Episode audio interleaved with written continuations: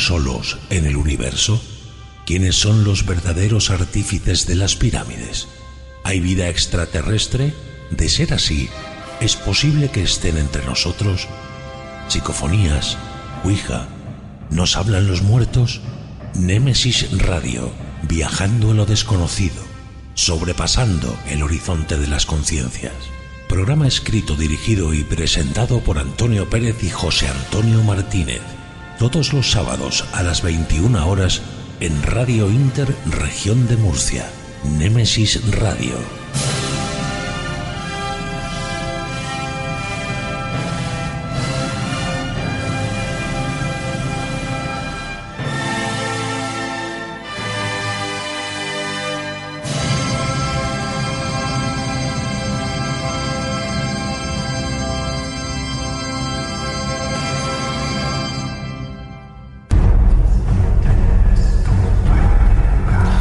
Buenas noches, una semana más, un programa más.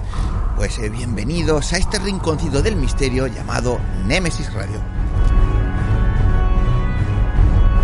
Saludos para todos los que nos estéis escuchando en este momento por Radio Inter Murcia, desde aquí, desde la región, por la 102.4 de la FM. A los que estéis por radio online también, que lo hacéis desde cualquier lugar del mundo. Y cómo no, saludar también a todos los que en próximas horas os descargaréis el podcast. Ya sabéis que lo importante es que nos escuchéis. Tenemos ante nosotros dos intensas horas llenas de enigmas y como siempre de misterios. Así que ya sabéis, no os despeguéis de vuestros receptores porque os aseguro que os va a merecer la pena. En el control técnico, David García Gomariz, que ya está haciendo la ola, pues ya sabéis que se desvive porque el programa salga todo lo perfecto que pueda salir. Y ante los micrófonos, pues los que se lo ponemos difíciles. José Antonio Martínez y quien nos habla, Antonio Pérez. José Antonio, compañero, muy buenas noches. Buenas noches, Antonio, y buenas noches a todos los oyentes de NMS Radio. Una semanita más.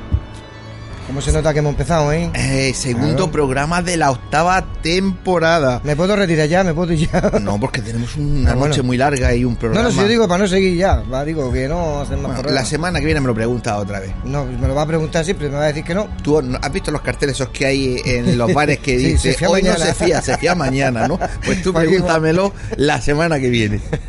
Bueno, venga, que tenemos muchas cosas que contar y poco tiempo.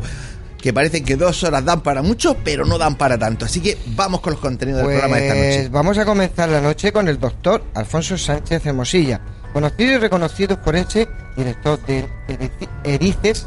Con él hablaremos de los muertos no hablan, pero sí dan respuestas. Seguidamente pues tendremos la noticia en MS Radio, donde nuestro compañero Paco Torre pues, nos pondrá al día de cómo está el mundo del misterio. En Crímenes de la mano de nuestra compañera Mercedes García Velasco, que no falla una semana, conoceremos el caso de Richard Roger, cuando el diablo se disfraza de enfermero.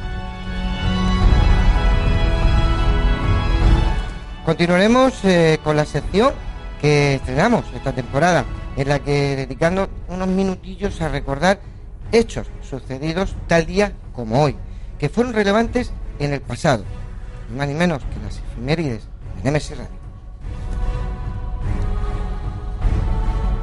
Y en nuestro debate, nuestros contertulios vienen a hablarnos del contactismo angélico.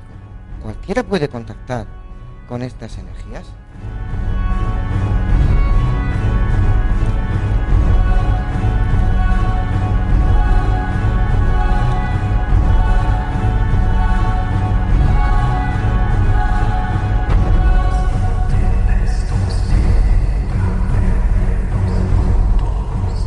El camino es largo y está a punto de comenzar con pinches de la noche.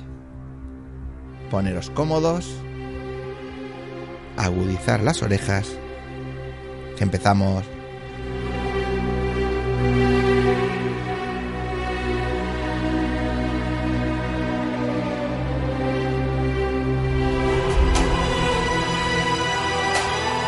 Están escuchando Némesis Radio con Antonio Pérez y José Antonio Martínez.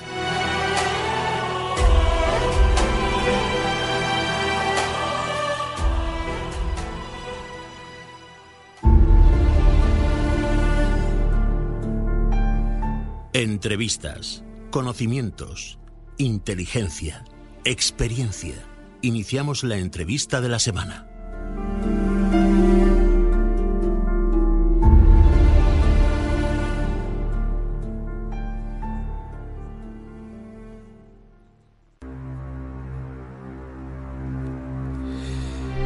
Pues esta noche tenemos con nosotros una vez más a un queridísimo amigo personal y del programa, muy conocido por nuestros oyentes, es el doctor Alfonso Sánchez Hermosilla.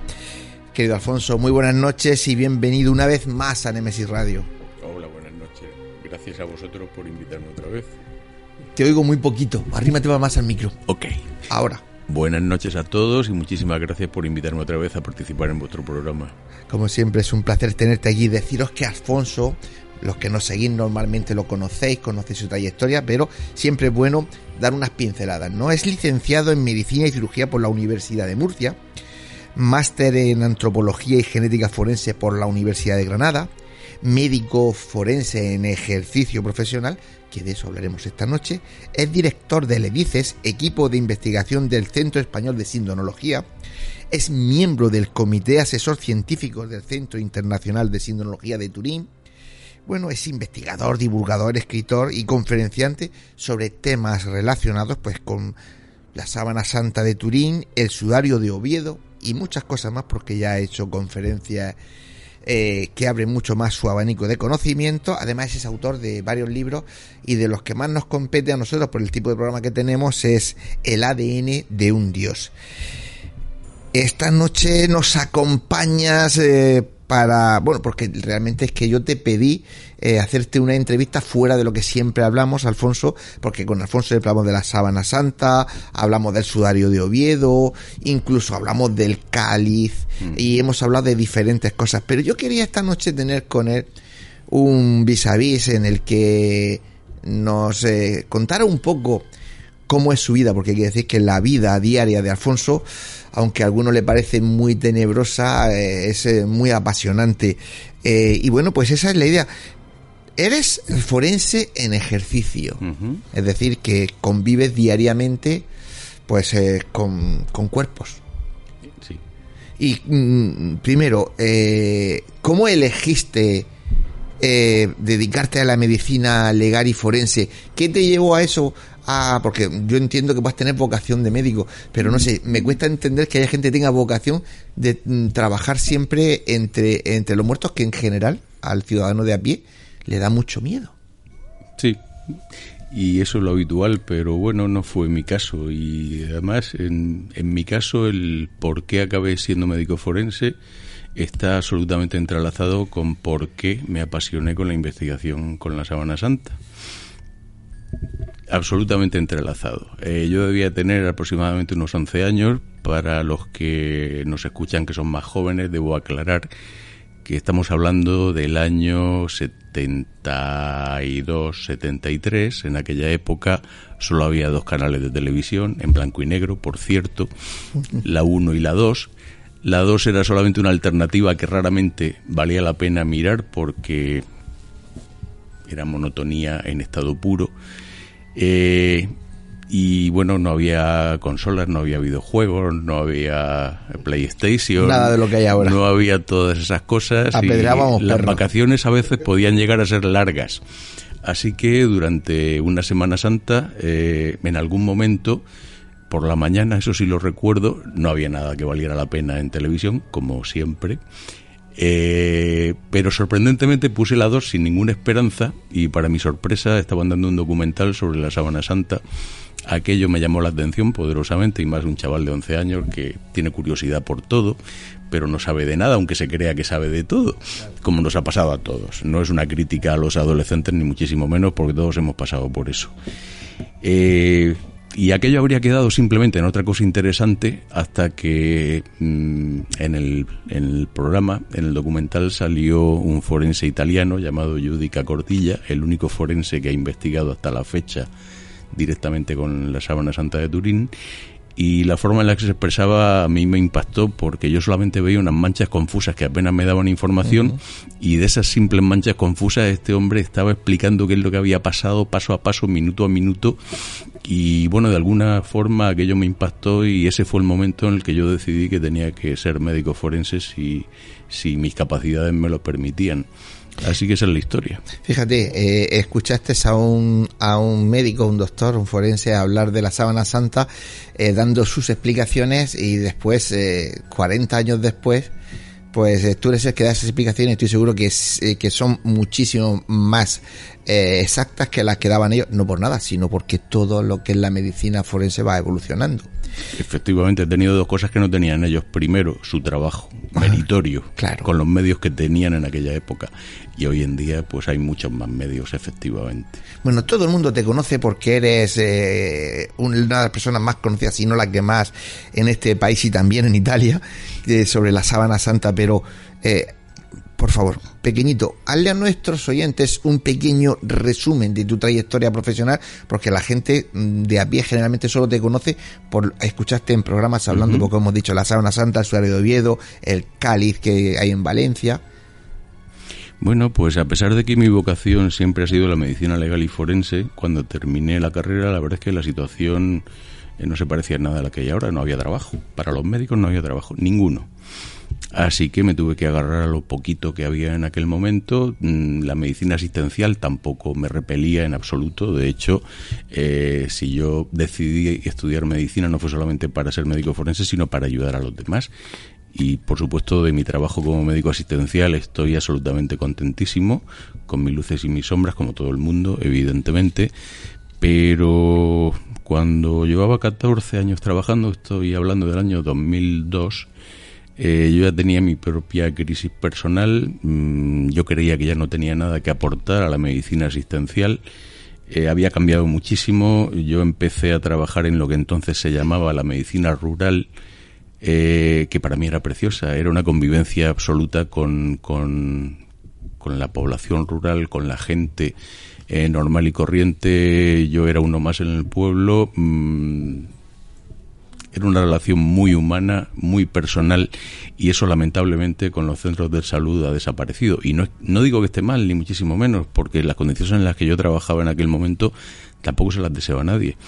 Estábamos solos, en, en mi caso en tres pueblos diferentes, trabajando las 24 horas del día, 365 días al año, sin descanso, en cualquier momento del día, a disposición del público sin medios materiales, sin un laboratorio para hacer una analítica, sin un, eh, sin un simple aparato de, de, rayos X de lo más elemental, sin un electrocardiograma, con lo cual mis medios diagnósticos eran un bolígrafo, el fonendoscopio, el esfingomanómetro para medir la presión arterial, un termómetro cuando no estaba roto eh, y ya está.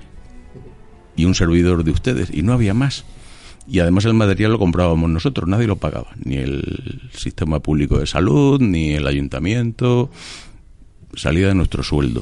Bueno, pues a pesar de eso yo era absolutamente feliz con ese tipo de trabajo. Eh, lógicamente con los centros de salud la cosa es mucho más tranquila desde el punto de vista laboral, eh, hay un equipo, puedes consultar con un compañero, puede derivarle eh, a un paciente con el que tengas dudas, eh, hay un laboratorio de referencia, hay muchos más medios. Ahora se trabaja de una forma muchísimo más científica, por supuesto. Yo no digo que antes estuviera mejor, solo digo que a mí me satisfacía más como profesional el cómo se trabajaba pero simplemente por la relación humana que teníamos con, con los usuarios del sistema de salud, que hoy ha cambiado muchísimo, lamentablemente, y yo dejé de disfrutar con mi trabajo. Así que volví a mirar a mi primera y verdadera vocación y fue lo que me hizo dar el salto hace ya 20 años. Y no me arrepiento. Tampoco me abomino de mi etapa como médico de familia, ni muchísimo menos, pero disfruto muchísimo más con lo que estoy haciendo y me siento más útil a la sociedad con lo que estoy haciendo, aunque no curo a nadie, no sano a nadie, pero creo que soy más útil a la sociedad con lo que estoy haciendo ahora que con lo que hacía antes. Ahora lo que te dedicas es a la medicina forense, ¿no? Para que nos, se nos aclare un poco a, la gente que, conocemos poco de ese mundo. Eh, ¿Qué funciones es la que tiene un médico forense aquí en España? ¿Qué funciones? Porque mucha gente se piensa que solo es llegar y abrir cuerpos, pero hay muchísimas más funciones. En el resto del mundo, un médico forense se dedica exclusivamente a hacer autopsias de casos judiciales, es decir, muertes violentas o sospechosas de que se ha cometido algún tipo de criminalidad.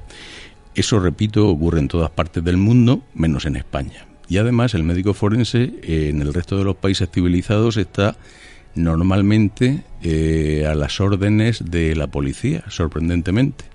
Es decir, es simplemente mm, un apoyo científico de la policía y actúa cuando lo demanda la policía. En casi todos los países, repito, eso ocurre en Francia, eso ocurre en Italia, ocurre en Reino Unido, en todos los países de nuestro entorno, menos aquí. Aquí es diferente. Aquí organizativamente el forense depende de los jueces y los fiscales.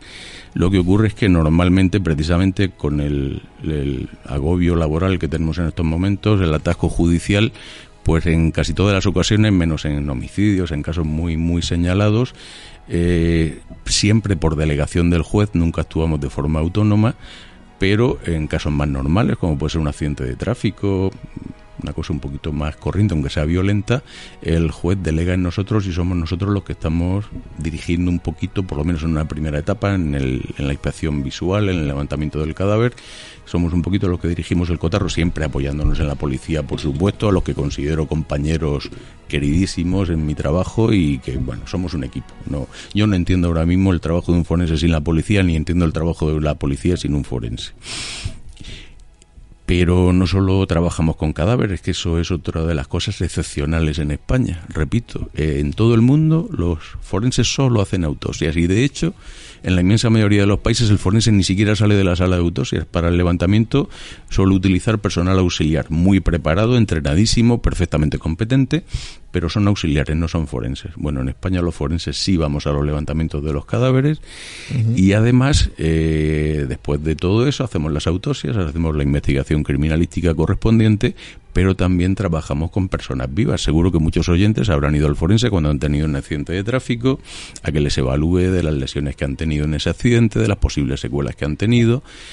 Eh, y no solo eso, pues personas que les han agredido, eh, personas que han sufrido algún tipo de agresión sexual, de violación, personas que tienen algún tipo de problema psiquiátrico y que han, se han de alguna forma visto involucradas en temas delictivos y el juez evidentemente quiere saber si esa persona era totalmente dueño de sus actos y los cometió de una forma absolutamente libre y voluntaria o tiene un problema mental que disminuye sus capacidades para mm, ver lo que está ocurriendo, entender lo que está ocurriendo y tomar decisiones acorde a esa realidad. Así que eh, nuestro trabajo al final, además de hacer autopsias y de ser unos patólogos estupendos, tenemos que manejarnos maravillosamente bien con casi todas las especialidades médicas, especialmente ginecología, psiquiatría, traumatología y cirugía. Eh, otro tema que nos llega de vez en cuando y que, bueno, pues a mí me da un poquito de pena son las denuncias por posibles negligencias médicas que lógicamente un juez no puede decidir si ha habido o no ha habido negligencia porque carece de los conocimientos científicos necesarios. Así que nos piden que por favor evaluemos esa situación y le ayudemos a determinar, el que lo decide es el juez, evidentemente, pero con la información que se le proporciona a través de los institutos de medicina legal de si ha habido algún dato que pudiera eh, considerarse negligente o, o mal trabajo, en definitiva. Es decir, que nuestro trabajo es muy complejo pero me imagino que todos los días, todos los días no será así. Un día normal de un forense normal, el día a día, eh, resúmemelo rápidamente, ¿cómo es? Depende del turno de trabajo. Evidentemente no estamos de guardia todos los días, afortunadamente. Eh, un día normalito simplemente tenemos eh, el trabajo que se haya citado, cosas que no son urgentes o que deben de revisarse por segunda, por tercera, por cuarta vez, en lesiones graves, en personas que han tenido accidentes de tráfico. Eh, a veces eh, los jueces nos piden que hagamos una evaluación psicológica de menores eh, para ver si son lo bastante maduros como para poder declarar en un juicio o no lo son y su declaración no debe ser tenida en cuenta. Este tipo de cosas es el trabajo, digamos, cotidiano durante una mañana normal de trabajo. Eh, también, eh, si es necesario, nos desplazamos a los hospitales psiquiátricos a comprobar si las personas que están ingresadas contra su voluntad eh, se cumplen criterios científicos para que esta persona esté retenida contra su voluntad, que no deja de ser un secuestro legal en este caso, eh, que esté retenida contra su voluntad en un hospital hasta que reciba el tratamiento necesario y pueda llevar su vida con normalidad sin ponerse en peligro el mismo o ponerse a los demás. Pero las guardias son días especiales, estoy hablando del día a día que no deja de ser una consulta normal y corriente de un medio. Bueno, no tan normal, porque tocan muchísimos temas en, cualquier día. Pero la guardia puede ser cualquier cosa. Alfonso, ¿en qué se parece eh, vuestro trabajo a lo que nos plasman en películas, en series y cosas de esas de lo que es el trabajo forense? ¿Tiene mucho parecido? ¿Tiene poco? ¿En qué se parece? Poco tirando a nada. Así de sencillo poco tirando a nada porque, bueno, no deja de ser escenificaciones para captar el máximo público posible, para hacerlo un poco más peliculero, dicho coloquialmente. Eh, bueno, afortunadamente la mayoría de los casos que tenemos no son tan peliculeros, son mucho más sencillos. Eh, por suerte para nosotros eh, los delincuentes no están especialmente formados, no son especialmente inteligentes, por eso son delincuentes, si no serían otra cosa y no nos lo ponen especialmente difícil, pero a mí de verdad los casos que me gustan son cuando das con una excepción, con, un señor brillante que decide ir por el mal camino es el que me lo pone difícil y es el verdadero reto intelectual. Es un pulso, en definitiva. Un pulso, ¿verdad? Es un pulso intelectual, con la ventaja de que mm, al final de la partida, si conseguimos hacer jaque mate, hemos quitado de en medio un depredador, el superdepredador, y me parece que los ecologistas no pondrán ninguna ninguna objeción porque nosotros tampoco hacemos sangre. Estamos utilizando simplemente la ciencia eh, y nuestras capacidades intelectuales para capturar a un depredador. Me has contado en un momento las preguntas que te iba a hacer siguiente, que era ¿qué, qué te, qué te gusta, qué es lo que más te gusta y qué es lo que menos te gusta de tu profesión, pero me lo acabas de decir. Lo que esos retos eso, lo es lo que más, ¿no? Lo comparto con la inmensa mayoría de mis compañeros, los menores, sobre todo cuando son bebés.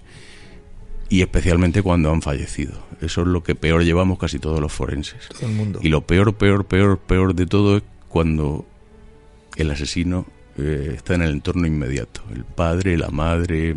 Eso es lo que peor llevamos casi todos los forenses. ¿Qué es lo que más me gusta? Por lo que comentaba antes, cuando doy con, con el superdepredador inteligente que me pone un reto y que a pesar de todos los obstáculos consigo mm, descubrir la verdad, que es de lo que se trata en definitiva, eh, exponerla de forma eficiente y clara en el juicio y que se cumpla la ley y se le aplique la condena que la legislación vigente propone. Y alguna vez te has sentido, has sentido en peligro eh, pues eh, tu integridad física, tu salud, eh, por, ejercer este tipo de trabajo? Lamentablemente en muchas ocasiones. Y no lo digo por mí porque no soy una persona especialmente medrosa, sino por, por mis compañeros. Es un trabajo que tiene sus riesgos y no solo físicos. Puedo poner el ejemplo de un levantamiento de un cadáver que tuvimos hace unos años en alta mar eh, cuando digo alta mar estoy hablando de aguas internacionales, o sea, bastante lejos de la costa. Lamentablemente había un temporal magnífico, estaban cayendo rayos a nuestro alrededor y ahí no había pararrayos. Encima eh, había un oleaje considerable, hubo que saltar desde la lancha de salvamento marítimo hasta el carguero en el que estaba el cadáver. Con el peligro que se conlleva. Con el peligro no de caer al agua, que eso es lo de menos, sino de que en un momento dado la lancha de salvamento marítimo aplastase nuestro cuerpo contra el casco del carguero.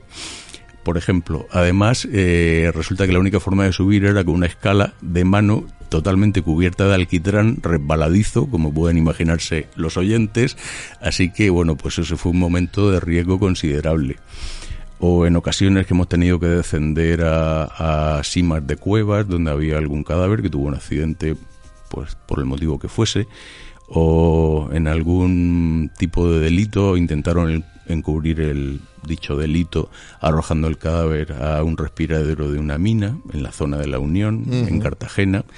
Pues hubo que hacer rappel y bajar hasta donde estaba el cadáver. Y bueno, yo ya no tengo edad para hacer esas cosas. Yo cumplo 60 años en, en enero del año que viene. Alfonso, ¿te has sentido agredido, amenazado o, simplemente presionado, que no es poco, como consecuencia de, algún caso, de algún trabajo? Mientras fui médico de familia, sí, tuve algún... no llegaron a agredirme físicamente, hubo algún conato, pero afortunadamente pues lo pude solucionar utilizando las herramientas de que dispongo, eh, casi siempre con diálogo. Eh, siendo médico forense no me han llegado a agredir físicamente. Verbalmente se han acordado de mi familia y no cariñosamente en muchas ocasiones. Eh, debo decir que cada vez que hago un informe como mínimo una de las dos partes no queda contenta. Y debo decir que mi criterio de calidad personal para saber si un informe mío está bien hecho es que no satisface a ninguna de las dos partes. Porque lamentablemente cuando estamos en, implicados en un juicio, todos mentimos. Tanto las víctimas como los perpetradores, o por lo menos exageramos. Claro y a nadie le gusta que le saquen los colores, sobre todo en público y sobre todo si ya se había hecho una previsión del dinero que podía ganar y el forense pues se encarga de que no cobres tanto o que no cobres nada.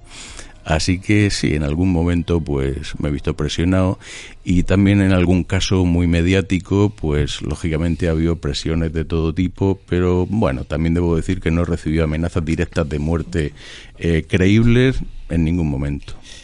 Ahora dos preguntas que nuestros oyentes seguro que le, van a gustar más, ¿no? Dos seguidas. ¿Alguna vez has hecho alguna autopsia a algún cadáver no humano? ya sabemos que es por motivos judiciales, pero ¿alguna vez has hecho algún tipo de autopsia a gente, a seres que no sean humanos? Estoy seguro de que aparte de la audiencia le encantaría que dijera que he hecho una autopsia a un reptiliano, a un insectoide, a un gris, eh, a un vampiro y a un hombre lobo. Estoy absolutamente convencido de eso. Sacamos el hombro. Pero lamentablemente no es así. No he tenido ningún caso tan interesante. Por motivos judiciales sí he tenido que realizar autopsias, sobre todo de perros, en algún caso de maltrato en el que no había ningún veterinario dispuesto. Lógicamente, eh, nadie quiere trabajar gratis, nadie quiere comprometerse en este tipo de cosas, nadie quiere hacerse enemigos porque si el informe es desfavorable, es decir, que sí ha habido un maltrato animal, evidentemente el responsable de ese maltrato no va a quedar muy satisfecho con el experto que ha dicho que ha sido así. Así que no siempre es fácil encontrar un veterinario dispuesto a hacer una autopsia, así que sí, en ocasiones he tenido que hacer autopsias, a perros sobre todo. Bien, en alguna ocasión antes, durante o después de una autopsia, ha ocurrido algo inusual con el cadáver o en su en el mismo entorno pero que tú digas jo, eso no tiene explicación científica ¿te ha ocurrido eso alguna vez? Alguna vez alguna vez eh, y no solo estoy hablando de una cosa que se llama espasmo cadavérico que está en todos los libros de medicina legal y forense y para el que no lo sepa, lo aclaro, la muerte no es una cosa que ocurra de forma inmediata, a no ser que te explote un kilo de dinamita en la boca. La muerte es un proceso. Algunas células mueren de forma muy rápida, las neuronas mueren en menos de un minuto, pero hay células de nuestro cuerpo que viven hasta tres días después de la muerte física del sujeto. Por ejemplo, los fibroblastos de la piel. Así que a veces, no es una cosa usual, pero a veces ocurre que horas incluso un día después de que una persona muere, eh, se contrae un músculo de forma totalmente incontrolada y se mueve. Se puede mover cualquier parte del cuerpo, un pie, una mano, puede abrir un ojo, puede incluso, eh, si los músculos son respiratorios, emitir sonidos por la boca, si están las cuerdas bucales cerradas. Eh, antes lo que se hacía, sobre todo en las epidemias de peste, de cólera, de todo este tipo de cosas, era poner una campanilla anudada a, a, uno de los pies del cadáver porque si se movía, pues alguien se había equivocado a la hora de certificar la muerte y te evitabas pues todo lo que pueda suponer enterrar a una persona viva, hacerle una autopsia a una persona que no está muerta, todo este tipo de cosas. Eh, pero esto dejó de hacerse, lógicamente, hoy en día que tenemos unos medios que antes no se disponía y también porque eso daba muchísimos falsos positivos en el sentido de que cuando había un espasmo cadavérico la campanilla sonaba. Claro. Se, disparaban todas las alarmas a ver quién ha sido, qué ha pasado, cuánto cadáver tenemos. Eh, claro, la campanilla solo suena cuando se mueve en el espasmo que dura un segundo, dos segundos, después ya nada. Eh, busca el origen. Cuando solo tienes un cadáver en el depósito es fácil, pero cuando tienes varios eh, es una situación angustiosa porque tienes que actuar contra reloj si está vivo y empezar las maniobras de reanimación. Bueno, esto ya hoy en día no se hace, salvo algún forense, que también los hay maniáticos, como en todos los colectivos, que lo siguen haciendo, pero no es lo habitual. Eso mm, suena llamativo a los oyentes porque no lo conocían, pero yo voy a ser un poco más específico. Eh, concretamente en la sala de autopsias en la que trabajo, a pesar de que cerramos herméticamente, por muchos motivos higiénicos entre ellos, pero también por seguridad, cerramos puertas y ventanas cada vez que vamos a trabajar herméticamente, con lo cual evidentemente no hay corrientes de aire dentro de la sala de autopsias. Bueno, pues a pesar de todo, en alguna ocasión eh, las puertas batientes de la sala de autopsias se han abierto y no hablo de moverse, hablo de abrirse. ¿Por qué? No lo sé. No hay corrientes de aire a veces el ordenador se enciende. El que una luz se encienda o se apague puede ser simplemente un mal contacto. Eso sí es cierto. A mí no me pone ningún tipo de, de alarma, ese tipo de cosas, pero el ordenador, que yo sé que lo he apagado, se enciende, bueno, pues a lo mejor es un virus informático. Bien, tampoco me termina de sorprender. Los gremlins de la informática existen, científicamente demostrado. Pero el que esas puertas batientes se abran sin corriente de aire, yo no tengo explicación para eso. Hace falta una energía, una fuerza para mover, para mover esas puertas. Efectivamente. Y tampoco podemos hablar de algún pequeño movimiento sísmico porque lo habría notado, aparte de que tengo un material muy sensible, tengo pues los tubos de ensayo que harían ruido con, con cualquier pequeña vibración. Eso queda descartado totalmente. Hay que ser de un, yo entiendo, de un material muy especial para estar pues en una sala esa de autopsia donde tienes diferentes cadáveres cerca y, que no te dé como un poco de, de, porque todo el mundo tememos a la muerte y todo el mundo digan lo que digan, creemos en la trascendencia y siempre, pues en un sitio de eso no te tienes que sentir cómodo. ¿Te ha costado con los años llegar a, o eso de ningún, de ningún momento te, te, ha, te ha perturbado? Yo empecé por las bravas, por decirlo de alguna manera. La primera autopsia que tuve fue un cadáver que estaba en avanzado estado de putrefacción. Eh, voy a decir otra cosa que la gente no sabe habitualmente, y es que en, eh, en este clima que tenemos en Murcia, a los 15 días de morir, tanto en invierno como en verano, todos somos de color negro. Los orientales, los africanos, los, los europeos, todos somos negros a los 15 días. Así que, bueno, pues eh, yo no había hecho autopsias yo solo, mm, había estado ayudando, mirando, pero yo solo como titular no había hecho ninguna autopsia y la primera fue un cadáver putrefacto. Ya el levantamiento fue duro. Y yo sabía que al día siguiente, cuando abriera las cavidades orgánicas, sobre todo el abdomen, eh, se iban a liberar una serie de vapores, de fluidos, de olores. De gases, de olores. Yo esa noche no dormí pensando en si yo tenía la pasta necesaria para hacer la autopsia y terminarla. La terminé, afortunadamente. Así que, eh, bueno, no todo es bonito, no todo es fácil, pero ya en ese cadáver, en ese primer cadáver, me di cuenta de que los muertos no son un peligro. es solo un envoltorio vacío. Pero sí dan respuesta. Lo que podía ser un peligro ya no está dentro sí dan respuestas. No hablan, pero sí dan respuestas. Y además la ventaja es que no mienten. Y cuando no mienten es mucho más extensivo. El cadáver no miente por sí mismo, evidentemente. Se rige por las leyes físico-químicas, por las leyes eh, que rigen este universo en el que vivimos. Y cuando no muere por causas naturales, sino que alguien lo mata de forma premeditada e intenta cubrir sus huellas, eh, por muy inteligente que sea, siempre siempre deja algo fuera de lugar, siempre hay algo que no encaja y ese es nuestro trabajo, descubrir qué es lo que no encaja, qué es lo que está fuera de su sitio, qué es lo que no debería estar o está en otro lugar absolutamente diferente.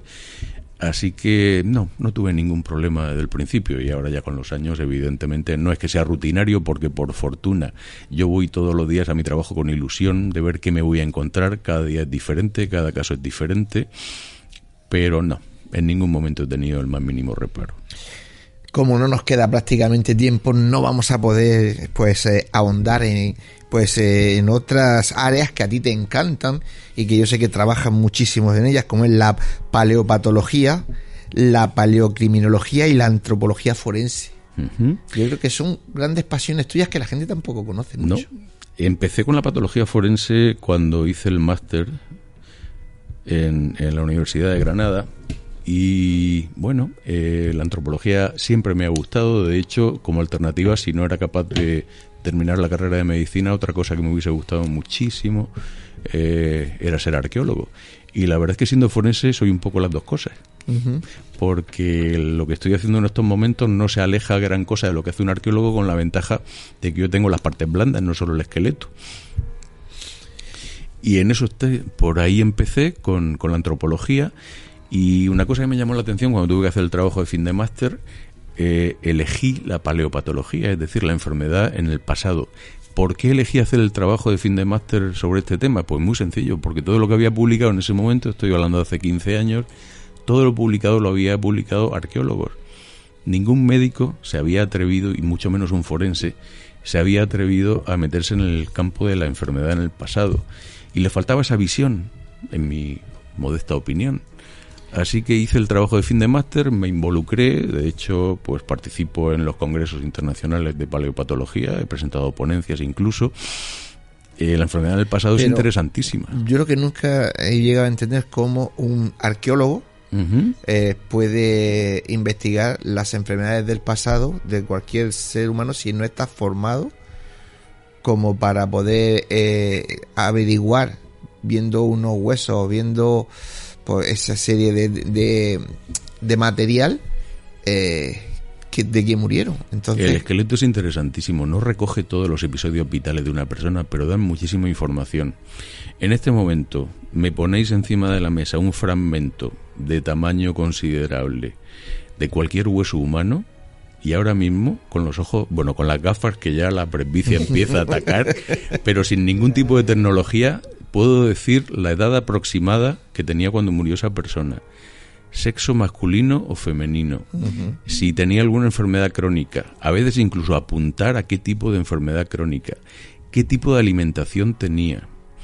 Qué tipo de trabajo incluso, si era sedentario o no era sedentario. Si practicaba algún deporte por encima de lo normal. No hablo de salir a, caminar los fines de semana, sino si practicaba asiduamente algún deporte mm, que requiriera un esfuerzo físico considerable. Y eso estoy hablando solamente con los ojos desnudos, nada más. Si aplicamos tecnología podemos hasta determinar la proporción de alimentos marinos o no marinos que había en su dieta, hasta eso yo tengo la suerte, porque siempre he dicho que para mí es una suerte y un honor tener a Alfonso como, como amigo, y yo sé que él no, no, va a hablar, no va a decir, pero sé que él también ha intervenido a veces en, en tumbas que se han ido abriendo de guerra y de todas estas cosas, y ha trabajado altruistamente, no se lo han pagado. Cierto. No le han pagado ni la gasolina. Cierto. Ni los cafés. Ni los cafés. Y encima eh, tampoco puede hacer público todas esas cosas. Es decir, que en el fondo Alfonso, pues es un bohemio dentro de la medicina. En realidad sí. Pues eh, no hay tiempo para más, Alfonso, que, que sabes que, bueno, nosotros tenemos la ventaja, José Antonio sobre todo, de poder disfrutarte y juntarnos y cenar y hablar, pero yo tenía mucha ganas de que vinieras y nos hablaras un poco pues de, cuál es tu trabajo de diario, ¿no? Porque la gente, ya digo, la gente conoce, Alfonso es como un iceberg, la puntita solo de arriba, no ve lo que hay debajo del agua, ¿no? Y debajo del agua hay que tendremos que volver a esta, a, la a las antropologías, porque tú tienes mucho que contar ahí. Algo querido amigo, que como siempre un placer tenerte y que sé que, que mm, yo siempre lo digo, ¿no? La confianza da asco y, y, la suerte que tenemos con Alfonso es que, si, le si le decimos ven, viene, pero mañana se tiene que levantar a las 5 de la mañana y, no, podemos no, podemos tenerlo más tiempo. que con, un abrazo, que es un placer como siempre tenerte. Para mí también, gracias por invitarme. Buenas noches.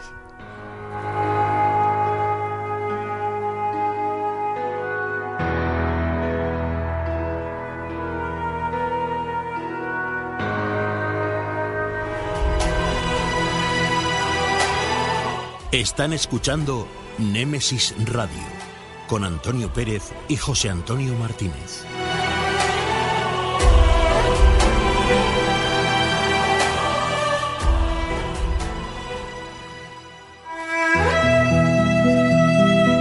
Las noticias de Némesis Radio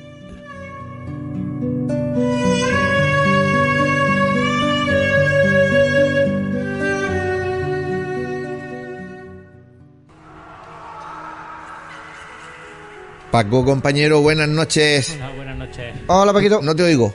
A ver, ¿Se me oye ahora? Ahora te oigo. pues nada, buenas noches y aquí estamos después del verano, volvemos con las noticias. Ajá. En principio he decidido empezar un poco más atrás en el tiempo para recordar, rememorar algunas que no han parecido interesantes, como ha sido la de en Cataluña un clero, ex clero, eh, se salió de la Iglesia Católica eh, Xavier Nobel para juntarse eh, con su novia, con la que se iba a casar Silvia Caballol Clemente, la cual es, psicóloga y es narradora, escritora de, eh, digamos, un género literario denominado como erótico maligno, maléfico.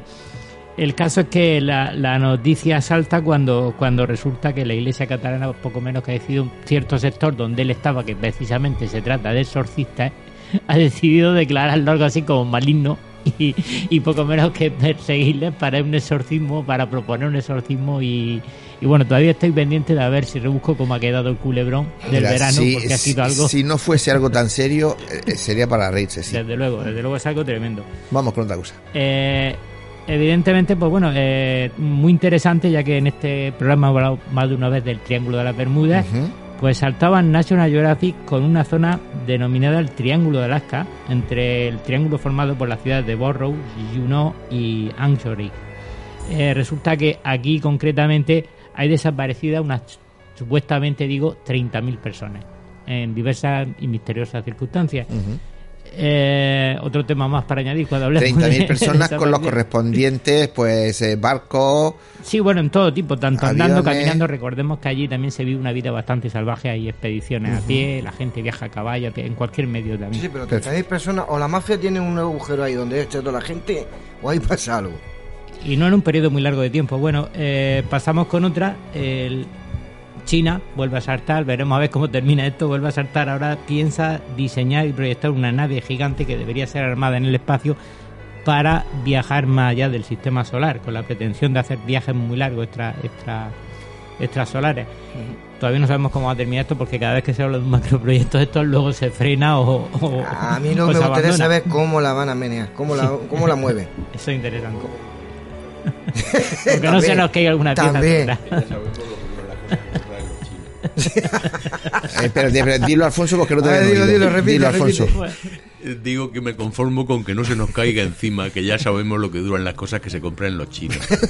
Madre mía, como te oiga. La comunidad china que hay en España, que hay casi más que españoles. Bueno, ya no hablamos del cambio climático. Eh, eh, vamos con otra. Elon Musk, el Elon Musk de la genética, no es Elon Musk, pero es el Elon Musk considerado el Elon Musk de la genética eh, el doctor, eh, el empresario Ben Lam, junto, junto con este científico, pretenden nada menos que revivir, resucitar, no un dinosaurio como en Parque Jurásico, sino esta vez se trataría de un mamut. La idea, eh, más que económica, es altruista y estaría destinada, según ellos, a reequilibrar la fauna de Siberia, como estaba hace 15.000 15 años, para restablecer, digamos, un poco el equilibrio del ecosistema y también influir en el cambio climático. Aquí siempre vamos a lo del cambio climático. La idea queda ahí, ya veremos también cómo termina, si son capaces o no. Aquí queremos clonar los dos y lo que hay que desclonar al ser humano, que somos el desastre de este planeta. Somos, los bichos, los bichos. Vamos con una más. Una más. Pues eh, aparece un nuevo libro que habla sobre la archiconocida Norma Jean Baker, Marilyn Monroe. Eh, no aporta nada nuevo. Este libro eh, habla, vuelve a hablar, recuerda la teoría de la, parte de la teoría de la conspiración que todos conocemos cuando el asesinato de JFK y el asesinato de Marilyn Monroe, donde aquí se defiende por Nick Redfern eh, que la CIA provocó la muerte de ella al haber obtenido de modo voluntario o involuntario cierta información eh, comprometida del presidente. Merlin nunca se ha, se ha dicho que, fuese un, asesinato, nunca se ha reconocido como asesinato. Más no, como suicidio, un suicidio. Se reconoció como suicidio, mm. pero mm, por ahí, junto, ya hemos hablado de esto varias veces, la teoría de la conspiración se retroalimenta en cualquier personaje alrededor de... Venga, una más. Una más rápida. Pues... Eh, mm, nos vamos a quedar aquí en España con la noticia que nos ha sobresaltado a todos de, esas réplicas continuas de hasta 40 sismos en La Palma. Sí, sismos, sí. Y yo, ah, mm, sin miedo de provocar miedo, valga redundancia, a, la gente, hay que destacar que, que el derrumbe de la ladera de ese volcán sobre el mar llegaría, según los geólogos, a provocar un tsunami de hasta 10 metros en las costas de pero, Nueva eh, pero que eso está programado desde hace ya, yo lo conozco esa historia desde hace 40 años, ¿sabes? Sí, es que ese volcán llevan esperando ese derrumbe, partiéndose y ese trozo de tierra que caiga creará esa ola que, que, será un tsunami, efectivamente. pasa son tantos días, tantos microseísmos que ya lo, ya están diciendo que puede ocurrir algo de eso. También dicen que cuando hay un microseísmo es mejor que vaya Sí, porque va como poco a poco liberando esa, energía, que no la suelta de golpe, ¿no? Pero como son tantos días, ya están los ya están con las orejicas en pina diciendo, ¿qué puede pasar? Paco, que como siempre, magnífico trabajo. Un placer tenerte, compañero, ya de vuelta. y nada, seguiremos eh, eh, esas noticias a ver qué es lo que pasa, sobre todo con, con, con las que tenemos más cercanas, que son las que pertenecen a España. Ahora nos vamos, hemos dejado al señor forense hablándonos de cadáveres y vamos al lado opuesto de, de Alfonso. Es decir, Alfonso es el que descubre a los asesinos y ahora vamos con los asesinos.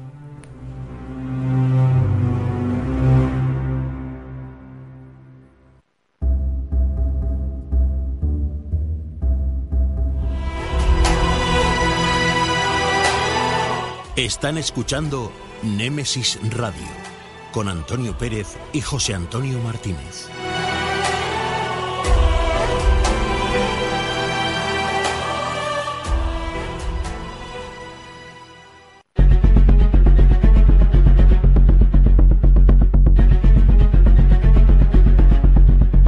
Hablemos de crímenes en Némesis Radio.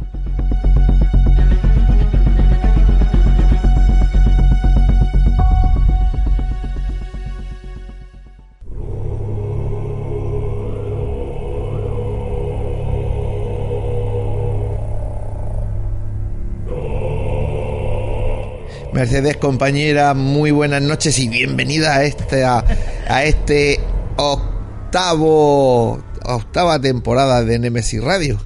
Pues nada, eh, me encuentro encantada aquí al lado de Alfonso, el forense. Y, es que está así un poco como nerviosa porque... Nerviosa sí, un poquillo sí. porque yo sé que, que a ti te gusta mucho... No, no, no se te oye. Ahora, Alfonso. No tienes motivo, Mercedes. Haces muy bien tu trabajo. Te sigo, te sigo habitualmente. A la me la más nerviosa todavía. Venga, cuéntame. Pues Sabes que tenemos poco tiempo porque esta noche repites, vienes doblando. Así que en temas diferentes, pero doblas. Así que vamos con, con este crimen. Vamos a hablar de Richard Rogers.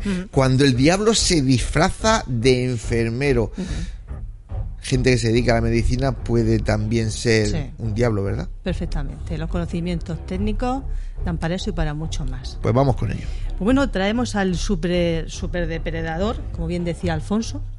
En su, en su exposición y viajamos en este caso a la década de los 90, concretamente a la calurosa noche del 8 de julio del 92 en Nueva York, en Estados Unidos. En un elegante club para hombres eh, gay llamado Townhouse Bar, se encuentra hablando y tomando unas copas eh, con otro hombre, un reputado comercial de equipos eh, informáticos llamado Thomas Mulcahy, de 57 años, está casado, es padre de cuatro hijos. Y bueno, pues él se encuentra de paso por la gran ciudad, pues eso, para establecer negocio y eh, reside en otra localidad donde precisamente conocen eh, su condición eh, de homosexual abiertamente. Bueno, así es que tras unas copas de más y visiblemente ebrio, en un momento dado este hombre sale del local junto a una persona que estaba tomando esas copas y este acompañante le propone ir a su apartamento pues para eso, para intimar un poquito más, ¿no? Para terminar la noche, ¿no? Y en un momento dado, el acompañante saca un cuchillo de grandes dimensiones y la apuñala salvajemente eh, en el tórax hasta acabar con su vida. por supuesto para después desmembrarlo, cortarlo a trocitos y bueno, pues meterlo en bolsas de basura que ya tenía preparadas y hacerlas desaparecer en áreas de descanso, en carreteras solitarias, eh, pues de Nueva Jersey. De ese lugar va soltando poco a poco esos trocitos que lleva de la víctima. Pero para entonces el miedo y los rumores eh, de la existencia de un asesino en serio, serial, que atacaba a hombres borrachos eh, cuando salían de bares de ambiente gay, ya tenía en vilo a la comunidad LGBT de Nueva York porque no era la primera vez que esto sucedía.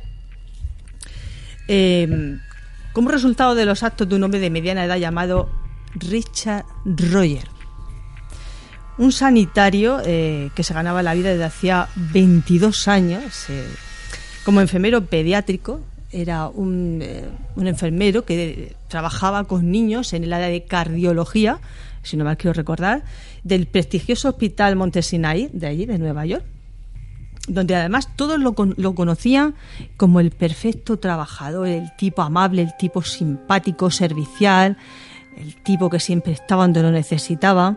Eh, no era una persona problemática, no era una persona eh, como hemos visto en otros en otros asesinos, eh, sino al revés, era una persona extrovertida, abierta, hacía bien su trabajo y se camuflaba muy bien el perfecto vecino que a todos nos gustaría tener. Tener una doble vida, claro. Sí, tener una doble vida. Bueno, entonces, pues eh, incluso a este hombre se le había apodado como el asesino de la última llamada, eh, porque era el tipo que abordaba a hombres en ambientes gay. Eh, al final, cuando se tomaba las copas, estos hombres salían borrachos y él ya, cuando iban a cerrar el bar, los abordaba y entonces por eso le llamaba el asesino de la última llamada, ¿no? O del último contacto. Eh, así que este hombre ya había atacado a dos personas anteriormente, un año antes, además en el mismo bar, a otro hombre gay, un banquero en este caso llamado Peter Anderson, nueve de mediana edad, 54 años, un separado con dos hijos que había salido del armario y había confesado hacía muy poquito eh, su homosexualidad abiertamente, ¿no? Así que esa noche de autos, eh, este, este, hombre, Peter Anderson, salió del bar, salió borracho, salió con Roger, eh, se marchó al hotel eh, donde se alojaba y en un momento dado vuelve a salir y ya no se tienen noticias de él hasta que lo encuentran, como el resto de, las víctimas, apuñalado salvajemente y cortado en trocitos, ¿no? bueno, por supuesto, tirado en bolsa y esparcidas por la autovía. Pero con un dato más. Con este se había ensañado especialmente y le había cortado, no solo en trocitos, sino que le había cortado o le había amputado el pene y se le había introducido en la boca. Eso te diría un psicólogo que fue una, un, asesinato pasional y con ese, ese sí que le, importaba. Este sí le importaba, este hubo un ensañamiento especial y se ven aquí los sentimientos eh, de, esa, de, esa, de ese tema. Así que la ola de terror iba en aumento y esto llegó a un punto máximo cuando apareció otro cadáver apuñalado y descuartizado. En este caso era un hombre gay que se dedicaba eh, a la prostitución, era un prostituto y que además estaba desaparecido, estaba en paradero desaparecido hacía bastante tiempo, se llamaba Anthony Marrero.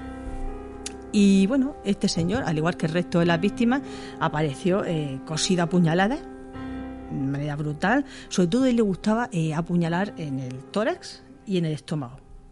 Eran dos puntos donde este asesino pues se ensañaba especialmente y por supuesto cosido a trocitos, eh, cortado a trocitos y tirado en un bosque eh, donde había pues eso, era una zona muy sucia con basura y la había ido arrojando ahí en diversas áreas, ¿no? No las ponía todas juntas, sino que iba esparciendo esos trozos, ¿no?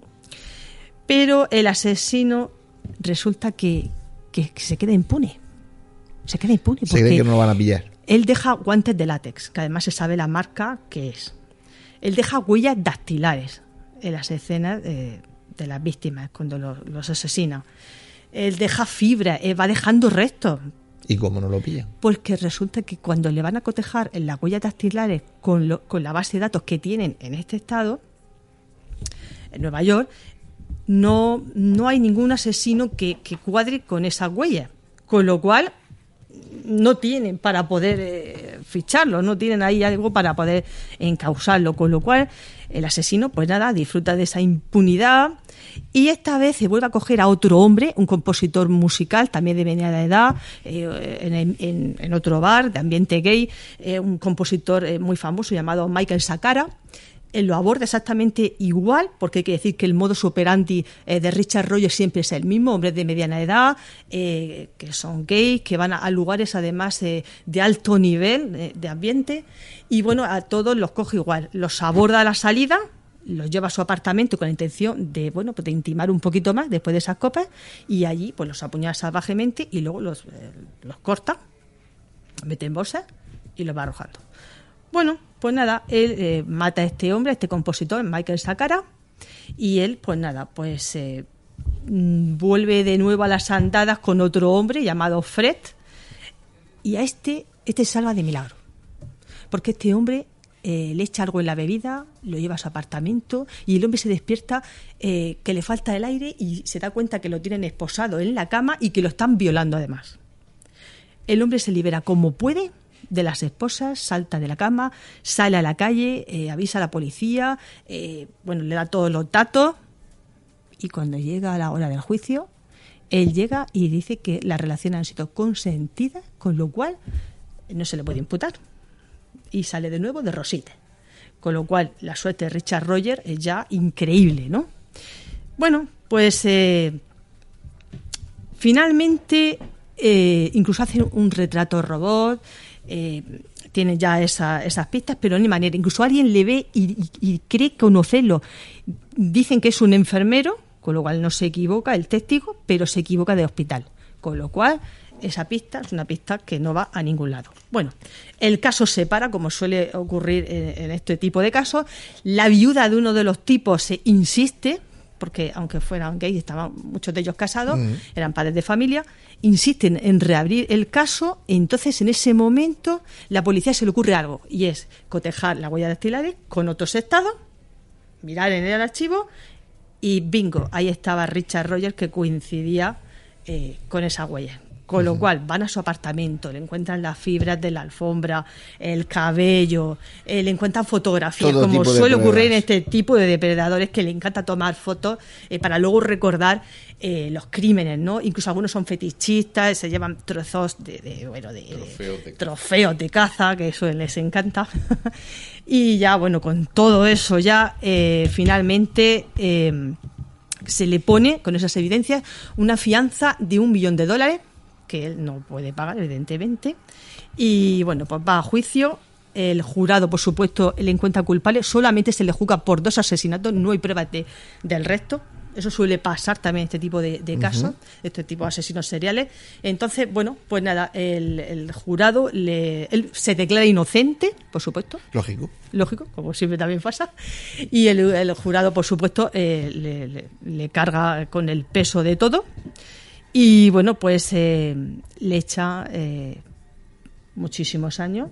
Estamos hablando de que saldrá en, libertad condicional en 2066, a sus 116 años, si es que sobrevive lo, bueno, a esa edad. Lo bueno que tiene la ley norte, norteamericana es que generalmente esos se mueren en la cárcel, no, no pasa como aquí. Pues mira, Antonio, el, el juez eh, me lo ha apuntado porque es muy curioso, eh, le dice textualmente, en algún agujero de, alguna prisión, sin volver a tener libertad, espero que se muera. Textual. Alfonso, muchos se merecen aquí mismo en España eso, ¿verdad? Eh, hace muchísimo tiempo que no juzgo el comportamiento de nadie. Solo informo de las circunstancias, pero no juzgo.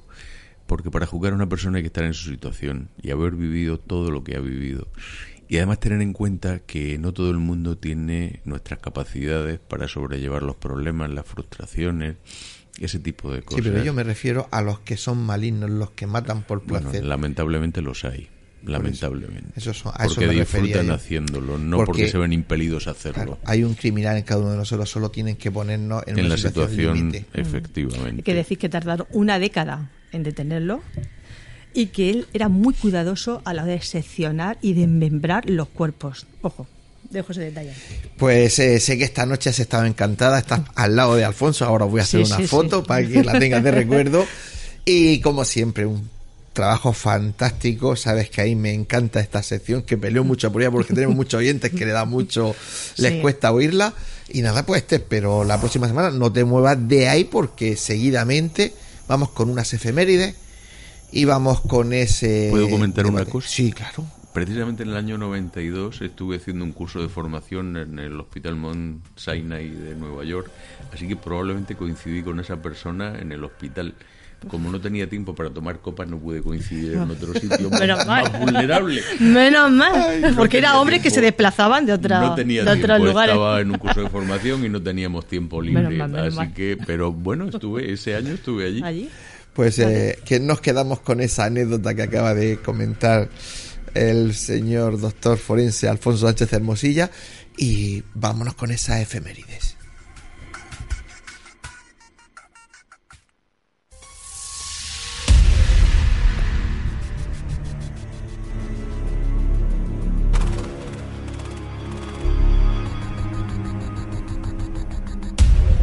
En el siglo I a.C., Cicerón tenía un diario donde venían recogidos los hechos más relevantes de cada día. Acontecimientos notables que deben ser recordados, pues son huella inmemorial de nuestro pasado y que debemos conocer para saber quiénes somos, qué hacemos y por qué estamos aquí. Y por ello nunca deben ser olvidados. Para Cicerón era su efémeris. Hoy en día son las efemérides de Némesis Radio.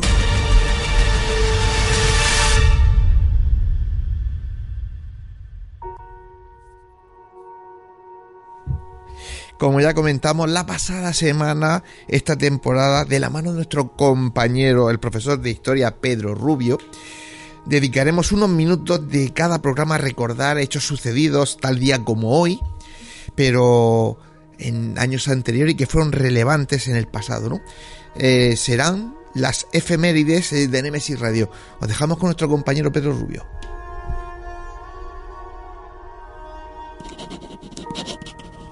Hoy es 18 de septiembre del año de gracia de 2021 y en mi mente convergen relatos, hazañas, semblanzas, crónicas únicas que es preciso traer a nuestro presente y no olvidar, pues ya forman parte de la historia viva y única del ser humano, de nuestra historia. Comenzamos viajando al espacio, pues tal día como hoy, en 1980, el cubano Arnaldo Tamayo se convierte en el primer latinoamericano y el primer afrodescendiente en volar al espacio, a bordo de la nave soviética Soyuz 38. Tres años antes, en 1977, el Voyager 1 toma la primera fotografía de la Tierra y la Luna juntas.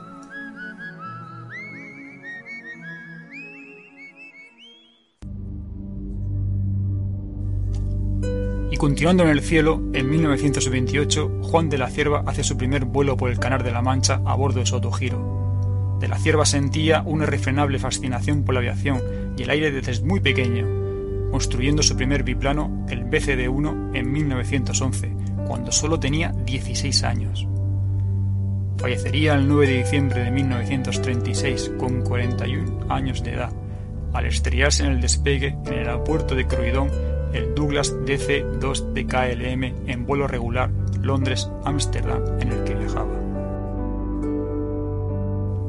En 1898 tiene lugar el conocido como incidente de Fasoda, un enfrentamiento entre las fuerzas imperialistas británicas y francesas en África, provocado por la ocupación de un pequeño puesto avanzado en Fasoda, Sudán, por los franceses. En este día el general británico Horatio Herbert Kitchener llega a Fasoda para hacer frente a las tropas francesas comandadas por Jean-Baptiste Marchand y le informa que ha penetrado en esta zona sin autorización y por tanto sin ningún derecho que le respalde, por lo que su actuación es considerada como una acción de guerra contra el Imperio Británico. Francia, que se halla aislada diplomáticamente en Europa, decide retirar sus fuerzas.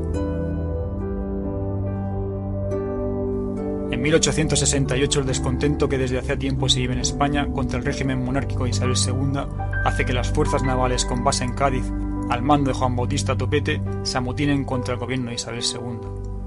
El pronunciamiento ocurre en el mismo lugar donde el general Rigo se levantó en armas contra su padre Fernando VII, 50 años antes. La proclama de los generales sublevados dará lugar a la Revolución de 1868, más conocida como la Gloriosa, suponiendo el destronamiento y exilio de la reina Isabel II y el inicio del periodo denominado Sexenio Democrático. Fuerza y honor, fuerza y honor, fuerza y honor. En el año 53, en la ciudad de Itálica, actual Santiponce, a escasos kilómetros de Hispalis, la actual Sevilla en España, nace el que será uno de los grandes emperadores romanos, Trajano, conquistador de la Dacia Mesopotamia, primer emperador de origen hispano que trazará un plan de regeneración moral y política que tendrá importantes consecuencias en la administración, la justicia y la economía de Roma. Trajano es recordado como un exitoso soldado emperador que presidió la mayor expansión militar de la historia romana hasta el momento de su muerte, así como su actividad filantrópica. Trajano también es conocido, además de por sus conquistas militares, por el amplio programa de construcción de edificios públicos que reformaron la ciudad de Roma, con numerosos monumentos perdurables como el Foro de Trajano, el Mercado de Trajano y la Columna Trajana. En el momento de su muerte, su onomástica completa era Imperator Caesar Divi Nervae Filius Nerva Trajanus Optimus Augustus Germanicus Dacius Particus.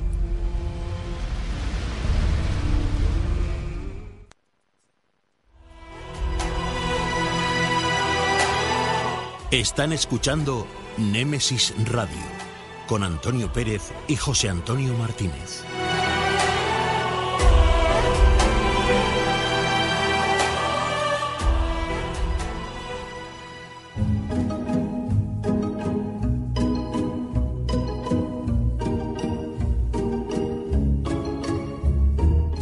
Tertulia.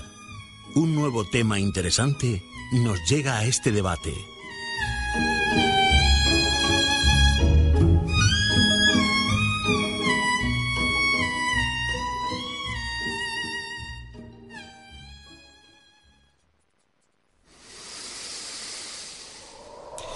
Pues eh, entramos en tiempo de debate y de nuevo, como de costumbre, traemos un tema, entendemos que muy interesante, pero a la vez también es bastante controvertido. Contactismo angélico. ¿Cualquiera puede contactar con estas energías? Habría que empezar preguntándose si existen los ángeles o hay evidencias claras de su presencia terrenal. Y si así fuera, ¿cómo pueden influir en el ser humano? Podríamos eh, seguir sacando cuestiones, pero yo creo que con estas tres son más que suficientes como muestra. Vamos a ver si nuestros contertulios son capaces de dar un poco de luz al tema esta noche, ¿verdad, José Antonio? Yo podría haber respondido a todas las preguntas, pero vamos, vamos a dejarlo entendido, que saben más que nosotros. Yo esta noche, la verdad que el tema se las trae, ¿no? Y, sobre Los Ángeles ha hablado mucho y se seguirá hablando pues, muchísimo más, ¿no? Pero bueno, vamos a presentar a los compañeros que están hoy alrededor de la mesa y, que van a hablar de este tema. Eh, Mercedes García, como no te ha sido, pues buenas noches. Muy buenas noches de nuevo. eh, Marian Vera, buenas noches. Buenas noches, buenas noches a todos. Don Pepe Benjoch, buenas noches. Muy buenas noches. Ya hemos hecho a Antonio, te has sentado tú en su sitio. Efectivamente, por cierto, ¿de qué va esto hoy? esto, esto iba de piedra o no sé qué. No sé, a mí me han dicho va y tal. Bueno, a la cena sí que voy, pero ¿de qué va esto? pues ahora, ahora te vas a enterar. Y Joaquín Pérez, buenas noches. Hola, buenas noches a todos. Bueno, pues eh, yo le voy a dar la venia, como siempre digo, a Mercedes, puesto que ella es la que planteó el tema y creo que ella es la que debe de por lo menos poner la base. Ya te haré yo las preguntas pertinentes. Venga, Mercedes, contigo. Bueno, pues nada, pues sí, yo fui la que propuso este tema porque eh, conozco muchas personas que me hacen esa pregunta precisamente eh, los ángeles, esas entidades angélicas o esas energías o lo que uno quiera etiquetar, eh, están accesibles a todo el mundo. Las personas de todo el mundo tienen capacidad o no, o son personas especiales las que contactan con este tipo de, seres o energías angélicas, o no, o cualquier persona cualquiera puede hablar, eh, puede, hablar bueno, o tener algún tipo de intuición sobre ellos, ¿no? Entonces, bueno, hay personas que me dicen que eh, se conectan a través de la naturaleza, simplemente eh, conectando con la tierra, escuchando los pájaros, estando en un lugar de naturaleza. Allí ya encuentran ese contacto con esas energías. Otros me dicen que ponen un pequeño altar en casa, con piedrecitas, con incienso, con velas, y que ahí pues le van preguntando a sus ángeles, ángeles entendiéndose eh, custodios, arcángeles, hay toda una serie de, de, escalas, ¿no? Esta vez de nuestro ángel custodio, que bueno, esa también sería otra pregunta. Eh, tenemos uno, tenemos varios, hay gente que me dice, no, es que desde que nace ya el alma se encarna, pues parece que tiene, se te asigna uno. Otras personas me dicen, no, no, es que tiene varios. También será otra, otra pregunta eh, abierta pues eh, eso hay gente que eso que pone un altar con cositas y le va preguntando a sus ángeles sobre qué color es su favorito. Hay gente que relaciona a los ángeles con colores. Hay cartas especiales del tarot. Yo no las tengo. Yo tengo eh, un tarot un tarot que es de hada bueno me lo regaló alguien y tal. Y pero sí hay gente que tiene tarot dedicado a los ángeles. Tengo una amiga que tiene un tarot y bueno, pues acaba con una carta, le sale un ángel con un mensaje, las cartas por detrás llevan mensajes. Entonces, bueno, pues eh, hay gente incluso que me dice que contacta con los ángeles a través del silencio, a través de la meditación, se quedan quietos y ya en ese en esa quietud, con ese silencio, pues parece que escuchan una voz interior que es su propia voz, no es una voz eh, más allá. Que por supuesto contaré dos casos aquí en Murcia. Una persona que trabaja en una iglesia muchísimos años y que tuvo una experiencia cercana a la muerte en donde vio a dos seres angélicos, ahora contaré cómo fue, es una experiencia en un centro hospitalario, y otra persona que fue de mi familia, un antepasado, un bisabuelo que tuvo una experiencia con este tipo de seres que también le había contado porque las dos han sido en Murcia, una en un centro hospitalario y la otra pues eh, a campo abierto, pero hace ya muchísimos años también.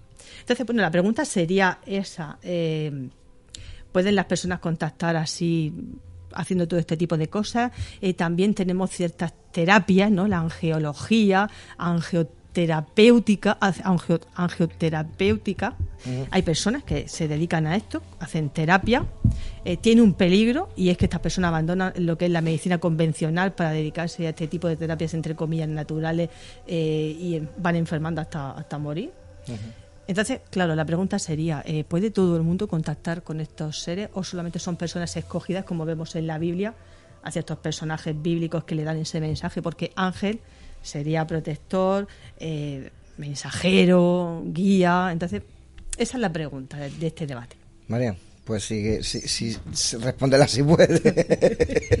A ver, por lo que yo sé, eh, los ángeles no son todos buenos. Eso para empezar. Porque hay ángeles negros. Hay ángeles negros también. Claro. Y mm, a mí me gusta recordar la película de la película de Ghost. Ajá. Que se ve perfectamente cuando aparecen energías oscuras y energía de luz y bueno, pues cuando se habla de ángeles, sí que se habla de ángeles, arcángeles y toda la jerarquía, ¿no? Pero las dominaciones, las potestades, etcétera. Pero mm, digamos que todo el mundo podría comunicar con ellos si realmente está en una frecuencia de conexión para conectar con ellos. A ver, si yo estoy tranquilo y la, y la vibración es pues buena, eh, supuestamente sí, pero si estoy muy nervioso, estoy inquieto, es posible que haya contactado con un ángel negro. O gris o de rojo, a saber. Vale, vale. Me refiero que, como la radio, necesitas estar en una sintonía para poder escuchar, ¿no? la misma frecuencia. Si no, no se, no se oye nada.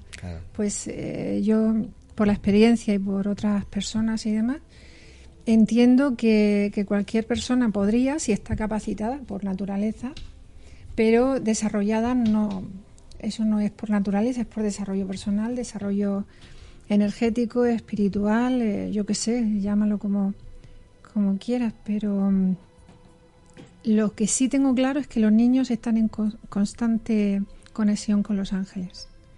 Los niños eh, son seres angelicales hasta que dejan de serlo porque los mancillamos poco a poco eh, con la educación, la cultura y el sometimiento social pero, pero están conectados continuamente.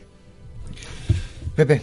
Yo le preguntaría a un niño o un adulto, eh, por ejemplo, de la selva de, de, Vietnam, si conocen a Los Ángeles. O sea, personas de ahí. ¿Por qué? Seguro que sí. ¿Por qué? eh, lo afirméis así taxativamente. yo, yo, pregunto, ¿por qué? Quizás le puedan llamar de, acércate, acércate, Joaquín. No, Pepe, digo que quizás esa pregunta yo te comprendo porque entiendo que, que la connotación es deriva a una cuestión cultural que a lo mejor una persona, un niño que vive eh, en una selva, pues quizás no tiene esa información cultural. Pero son budistas. Bien. ¿Y qué más da? No, no. Los, ángeles no son pero cristianos. no entienden el ángel. Bueno, pero son energías. Pero no entienden el ángel. Y quizás a lo mejor no están tan. La palabra que me encanta a mí en estos debates, educastrado, ¿no? A la palabra ángeles, a la palabra. O sea, siempre tenemos que hablar de ángeles, de demonios. Mm. A lo mejor es otra cosa. Claro, pero le ponemos ese nombre. estamos hablando con ese nombre. Todos no. Digo que eso, que desde aquí estamos hablando con ese nombre. Sí. Pero bueno. A ver, yo desde, mm, voy a hablar desde la experiencia porque yo no soy un entendido en ángeles ni en energías. Yo lo que viví es una experiencia que de la cual escribí un libro, pero yo no sabía ni siquiera que ese libro iba a ir sobre los ángeles. ¿Vale? Al final se ha hablado de que si uno está capacitado por naturaleza o si está formado, si está crecido en, ciertos aspectos de la vida, para estar en, esa sintonía de, conectar con esas energías. Podemos llamarlo Pepe Ángeles o energía, que de alguna forma, a veces incluso lo podemos llamar intuición, yo qué sé, que de alguna forma nos dicen algo. Nos dicen, oye, por aquí quizá no vaya la cosa en tu vida, o por aquí quizás sí, ¿no? Esa vocecita interior que le llamamos. De hecho, eh, en, el programa anterior en el que participé, leí un poco al final y, decía un poco que el ángel, dónde está, qué es y dónde está, ¿no? Y al final, pues yo lo situaba dentro del corazón de nosotros, ¿no?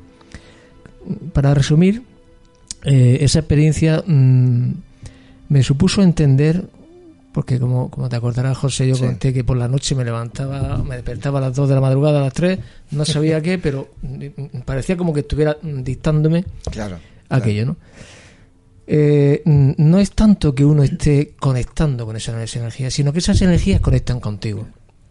Conectan contigo no solo en la situación de paz y tranquilidad, estoy en meditación, en oración, y resulta que estoy fenomenal para que esa energía conecte conmigo yo estoy convencido, por esa experiencia que tuve, de casi cuatro meses, todas las noches levantándome para, escribir ese libro, de que esa energía conectan contigo y yo no hago preguntas. Porque, ¿Para qué?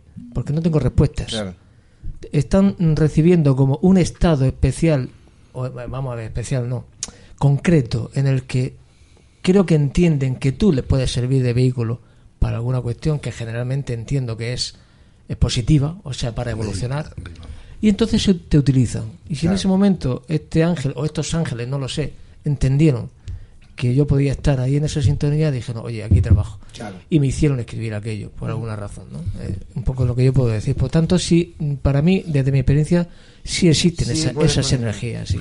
Ahí estoy más de acuerdo, eh, donde tú has dado prácticamente en la diana te utilizan. No tú te pones en sintonía con ellos, sino que tú estás a su servicio. Entonces tú pones, digamos, eres un mero de transmisión. No hay que ir a la huerta y tal. El lunes pasado fuimos un grupo de gente al, al, a Moratalla y al camping. Y estaba pues medio nublado y chisporreando.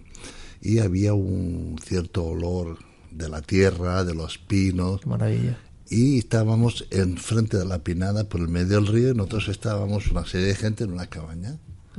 Entonces yo me quedé fijo mirando a la otra parte. Yo suelo contactar mucho con los gnomos. He contactado muy pocas veces con otros elementos, pero con los gnomos contacto rápido. Y estaba así y no había forma. Cerré los ojos y no había forma y había unas personas a mi alrededor, total, que al final dos o tres entramos.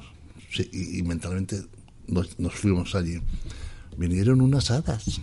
Yo al principio cuando las vi digo, me creía que eran mariposas, ¿no? Y son como fueron acercándose, pero un tamaño para que los oyentes, o sea, dos palmos.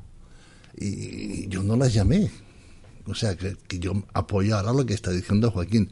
Nosotros somos instrumento de ellos. No sintonizamos, que también es verdad, pero tienes que estar en una predisposición para que tú te des cuenta de que te van a utilizar. Sí, yo también voy al hilo de ellos dos. No sé cómo te llamas tú. de Joaquín y de Pepe, porque voy a contar esas experiencias, creo que ya es el momento. Pues bueno, desde esa escritora tan famosa que escribió un libro de, bueno, muchos oyentes lo recordarán, que era un preso, un hombre que era un fugitivo, eh, había robado muchos bancos, había asaltado, incluso creo que había hecho algún delito de sangre, y él había acabado, había dado con su hueso en la cárcel. Y este hombre, eh, una noche ahí estando en el penal, a oscuras, ve de pronto una luz muy potente una voz que estruendosa, muy, muy fuerte, y nota un golpe aquí en el pecho que él cae de rodillas al suelo. Estamos hablando de un delincuente muy peligroso, ¿eh? no es una persona eh, así normal. Y entonces de rodillas la voz, con esa luz, le dice, ya no vas a seguir con la vida que lleva. Entonces, bueno, él se queda impactado, empieza a reflexionar. Esto, como digo, un libro muy famoso que el oyente seguro que lo conocerá. Y, él se revierte su vida y se convierte en un monje, empieza a dar misa, empieza pues, a, tener, a coger los hábitos y, se, transforma su vida desde que ve esa voz que le avisa como mensajero, eh, que como ellos bien dicen, está al servicio de, de, este hombre y le cuenta todo eso, ¿no? Bueno, eso, eso por un lado, eso por un lado, ¿no? Como mensajero por ahí. Y luego voy a contar estas dos experiencias que han ocurrido en Murcia y por eso tengo tanto interés en contarlas. La primera es de un antepasado mío, un bisabuelo mío. Mi bisabuelo eh, trabajaba, era eh, pues, una persona que hacía dulces, hacía pan, era un panadero, repostero, que había trabajado en el famosísimo horno y reputadísimo de la Fuensanta, que todos nuestros oyentes conocerán. Seguro. seguro, seguro, que mi familia hacía esos dulces. Bueno, Total, que era una persona pues humilde, se contaba que tenía unos zapatos para andar y otros para el domingo, en fin, antes pues la gente tenía otras cosas, y él iba andando pues muy lejos, por la mañana se levantaba muy temprano, se levantaba a eso de las 5 de la mañana por ahí, eh, como don Alfonso, y él iba campo a través, y no era como ahora que tenemos nuestras luces, nuestras farolas, todo eso, sino que él pues, pues no, era un campo de, de limonero y de naranjo y iba atravesando todo eso. Y una de estas noches, atravesando esos campos, oye una voz de repente a su espalda, en la oscuridad, ¿eh? que le dice, Juan, no sigas por ahí. Una voz de un hombre, no sigas por ahí. Él se queda impactado, se gira, no ve a nadie, era imposible que se escondiera, imposible. Y dice, bueno, ¿y por, por, qué, por qué no querrá que siga por ahí? Pero bueno, le hizo caso, dijo, como no, esta voz incorpora me avisa de algo, y se fue por otro camino. Y cuando salió de ahí, miró para dónde iba, si hubiera seguido recto, iba hacia un precipicio. Iba de cabeza. Y en la oscuridad de la noche no lo hubiera podido ver, hubiera quedado y se hubiera matado. Esta historia, desde luego, nuestra familia eh, la hemos tenido. Eh, a mi madre no le dio tiempo a contarla cuando vino, pero es una de las historias que nosotros guardamos como una joya, que mi abuela pues no está y siempre... es un ángel que le, avisó de que no. Efectivamente, eso que siempre hemos contado. Ahí, y pues, luego... Ah, que vas a contar la otra. Sí, tengo otra, otra. Esta me la contó un hombre que no puedo decir eh, dónde trabaja, pero sí puedo decir que está relacionado con una iglesia conocidísima en Murcia y muy histórica. Cuenta, cuenta. El hombre. Para ir allí a ver. Todavía te lo presento, que sé que te quedas con la gana. Que tiene muchísima historia este hombre, pero bueno, voy a contar esta almas de purgatorio, todo eso tiene por ahí muchísimas, pero bueno. Este mes se dedica pues a ayudar pues, con las cosas, los quehaceres de la iglesia. Lo mismo barre, lo mismo arregla la sacristía, que bueno, que a las imágenes, pues bueno, le pone los trajes, las pelucas y todo eso, ¿no? Es un hombre pues muy simpático, afable, ya mayor, un hombre mayor, ha dedicado toda su vida a la iglesia, pero no siempre ha llevado la vida que lleva ahora. Anteriormente tuvo una vida, era una persona muy alcohólica, hasta el punto de que se fastidió seriamente la salud, sin vuelta atrás. Y ya o era o, le hacían un trasplante o, bueno, eh, la cerró y se lo comía frito. Total, que el hombre pues ya fue a que le hicieran ese trasplante, ese trasplante no llegaba. Bueno, el hombre finalmente eh, termina la resaca, le hacen ese trasplante y ese se, cree que se muere. Él cree que, que se muere. Y él me cuenta a mí me cuenta y me dice, mira Mercedes, yo me desperté allí como estaba, pensaba que me moría y me desperté y vi dos figuras y además me describió muy bien, hasta me hizo un dibujo que hoy en día digo, a ver si lo encuentro porque lo quiero publicar, que es, es el acostado y a los pies de la cama tenía. Sí, pero acércate al micro si no, se te escucha. Él acostado y a los pies de la cama tenía una figura encapuchada, como una especie de túnica, pero con capucha, de color azul, claro.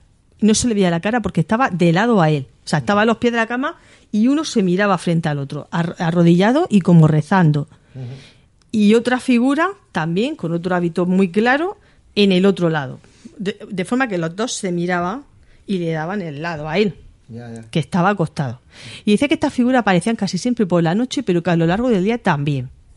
Y que estaban como, pues no sé, protegiéndolo, velándolo, en fin, eh, velando por su salud, porque él estaba con un pie aquí y otro allá. Y decía que pasaba la gente de la habitación, entonces ellos desaparecían, incluso alguna vez estaban, pero que la gente no los veía, solamente los veía él. Que al principio le daba un poco de respeto, pero que a él le hacían sentir bien porque le hacían sentir acompañado. Y estar acompañado cuando tú estás solo, eres mayor y estás muy fastidiado, piensas que te vas al otro lado, pues le hacía, sobre todo por la noche, le hacía un mundo y él se sentía muy a gusto. Entonces, después de, esta experiencia, el hombre, por supuesto, dejó ese, esa vida de alcohol y se dedicó a la iglesia, que, bueno, él había estado ahí toda la vida. Él le pidió a una figura que tiene fervor, que es el Cristo de Rescate en Murcia. Eh, podría contar aquí historias de, de Cristo de Rescate, curaciones milagrosas, todas las que quieras. Y él le dijo que que por favor le curara, que si lo hacía, pues no volvería a la andada. Las promesas que se hacen psicológicamente, que tú te auto sanes, sí. autocures. Bueno, eso, eso ya sería otro tema, pero que las figuras estaban allí y que decía que, que era como física, o sea, que no era sombra o espíritus que estaban allí difuminados, no, no, eran físicos y estaban allí en la habitación de noche. Estamos hablando de apariciones en un hospital murciano. Es muy frecuente. Mm. Claro. Es mucho más frecuente. Sí. Con vuestro permiso, mm. ¿podríamos hacer un kick y dar un salto porque ocurre todo esto? ¿Por qué ocurre el qué? Todo esto. O sea, que nos utilizan, que nosotros ah, estamos... claro, es que hemos empezado a hablar de Los Ángeles sin saber, creo yo, a mi forma de pensar. Bueno, yo lo que quiero decir... Sí, sí, sí, que hay conexión, sí, por supuesto. a ver, desde mi postura personal, ¿eh? Eh, yo sí, yo he sentido algún tipo de contacto angélico, pero te voy a decir dónde. No es que yo haya visto la luz, ni he visto figuras, mm, no he oído voces, pero en mi caso, sí es verdad que como me pasaba con él, tenía una intuición, mm. por decirlo de alguna manera, con Joaquín. Con lo que pasa o sea, con lo que le ha pasado a él, eh, me ha pasado a mí. Yo me despertaba por la mañana y tenía en mi mente una poesía no escribo, no era escritora de poesía, era escritora de prosa. Tenía ya dos libros publicados con historias de prosa, libros largos de prosa, con historias eh, de secuestro, en fin, otras cosas, ¿no? Thriller. Y de repente me despertaba y tenía una poesía en mi mente. Y decía, no, ¿qué poesía esto? que Y me levantaba como él, tenía que escribirla. E-, era algo, o lo escribía o se me iba, se me iba. Y a veces ya, mm, ya no era que me levantaba por la mañana, es que a lo largo del día necesitaba escribir. Tienes razón, Pepe. Necesitaba escribir. Y cuando estaba escribiendo me faltaban palabras, era como un puzzle y me faltaban palabras para conjugar la poesía. Y entonces decía, ay, menos, no encuentro la palabra, no encuentro la palabra, la tengo entera, pero me falta esta que no me cuadra. Y enseguida, ¡pum! Y decía, ostras, ostras, ostras. Y me venía esa intuición. Y yo incluso sentía, sentía esa conexión. No es que estuviera ahí una persona sentada en una silla, sino una conexión, un wifi con una conexión divina. Para mí, los ángeles son eh, esos mensajeros, esa conexión con la divinidad, con Dios, con el universo, como tú quieras decir, eh, con la mente, lo que universal, lo que mm. tú quieras. Pero para mí, yo eh, tenía esa conexión, logré escribir todo mi libro, que te digo, no soy un escritor de poesía, y lo curioso, que si lees mi libro, las poesías no son poesías de, no sé, de balcón y, y clavé. Mis poesías son. no son de volverán las golondrinas. No.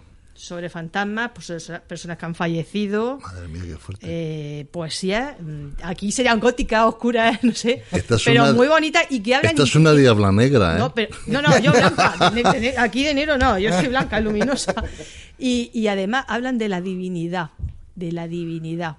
Muchas personas quieren saber cosas, tener contacto con la divinidad y entonces yo también, a través de esa conexión, escribía cosas para que los demás vieran que ahí había, había tema. Ahora, me pregunto yo, si tú te has tenido ese contacto, Joaquín, y yo lo mío también, que lo sabéis en la música, y ahora que no está el cabezón este, ¿por qué no este hace una escritura automática o por qué no escribe verso?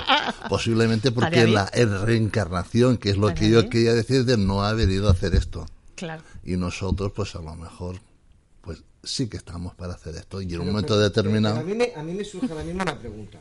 Eh, si yo tengo entendido que uno contacta con los, con los ángeles, unos para que le cuiden, otro para que lo orienten, otro para que lo caiga en las cosas. Vosotros estáis eh, eh, cambiando al tercio, es decir, ellos nos utilizan a nosotros, pero ¿con qué fin?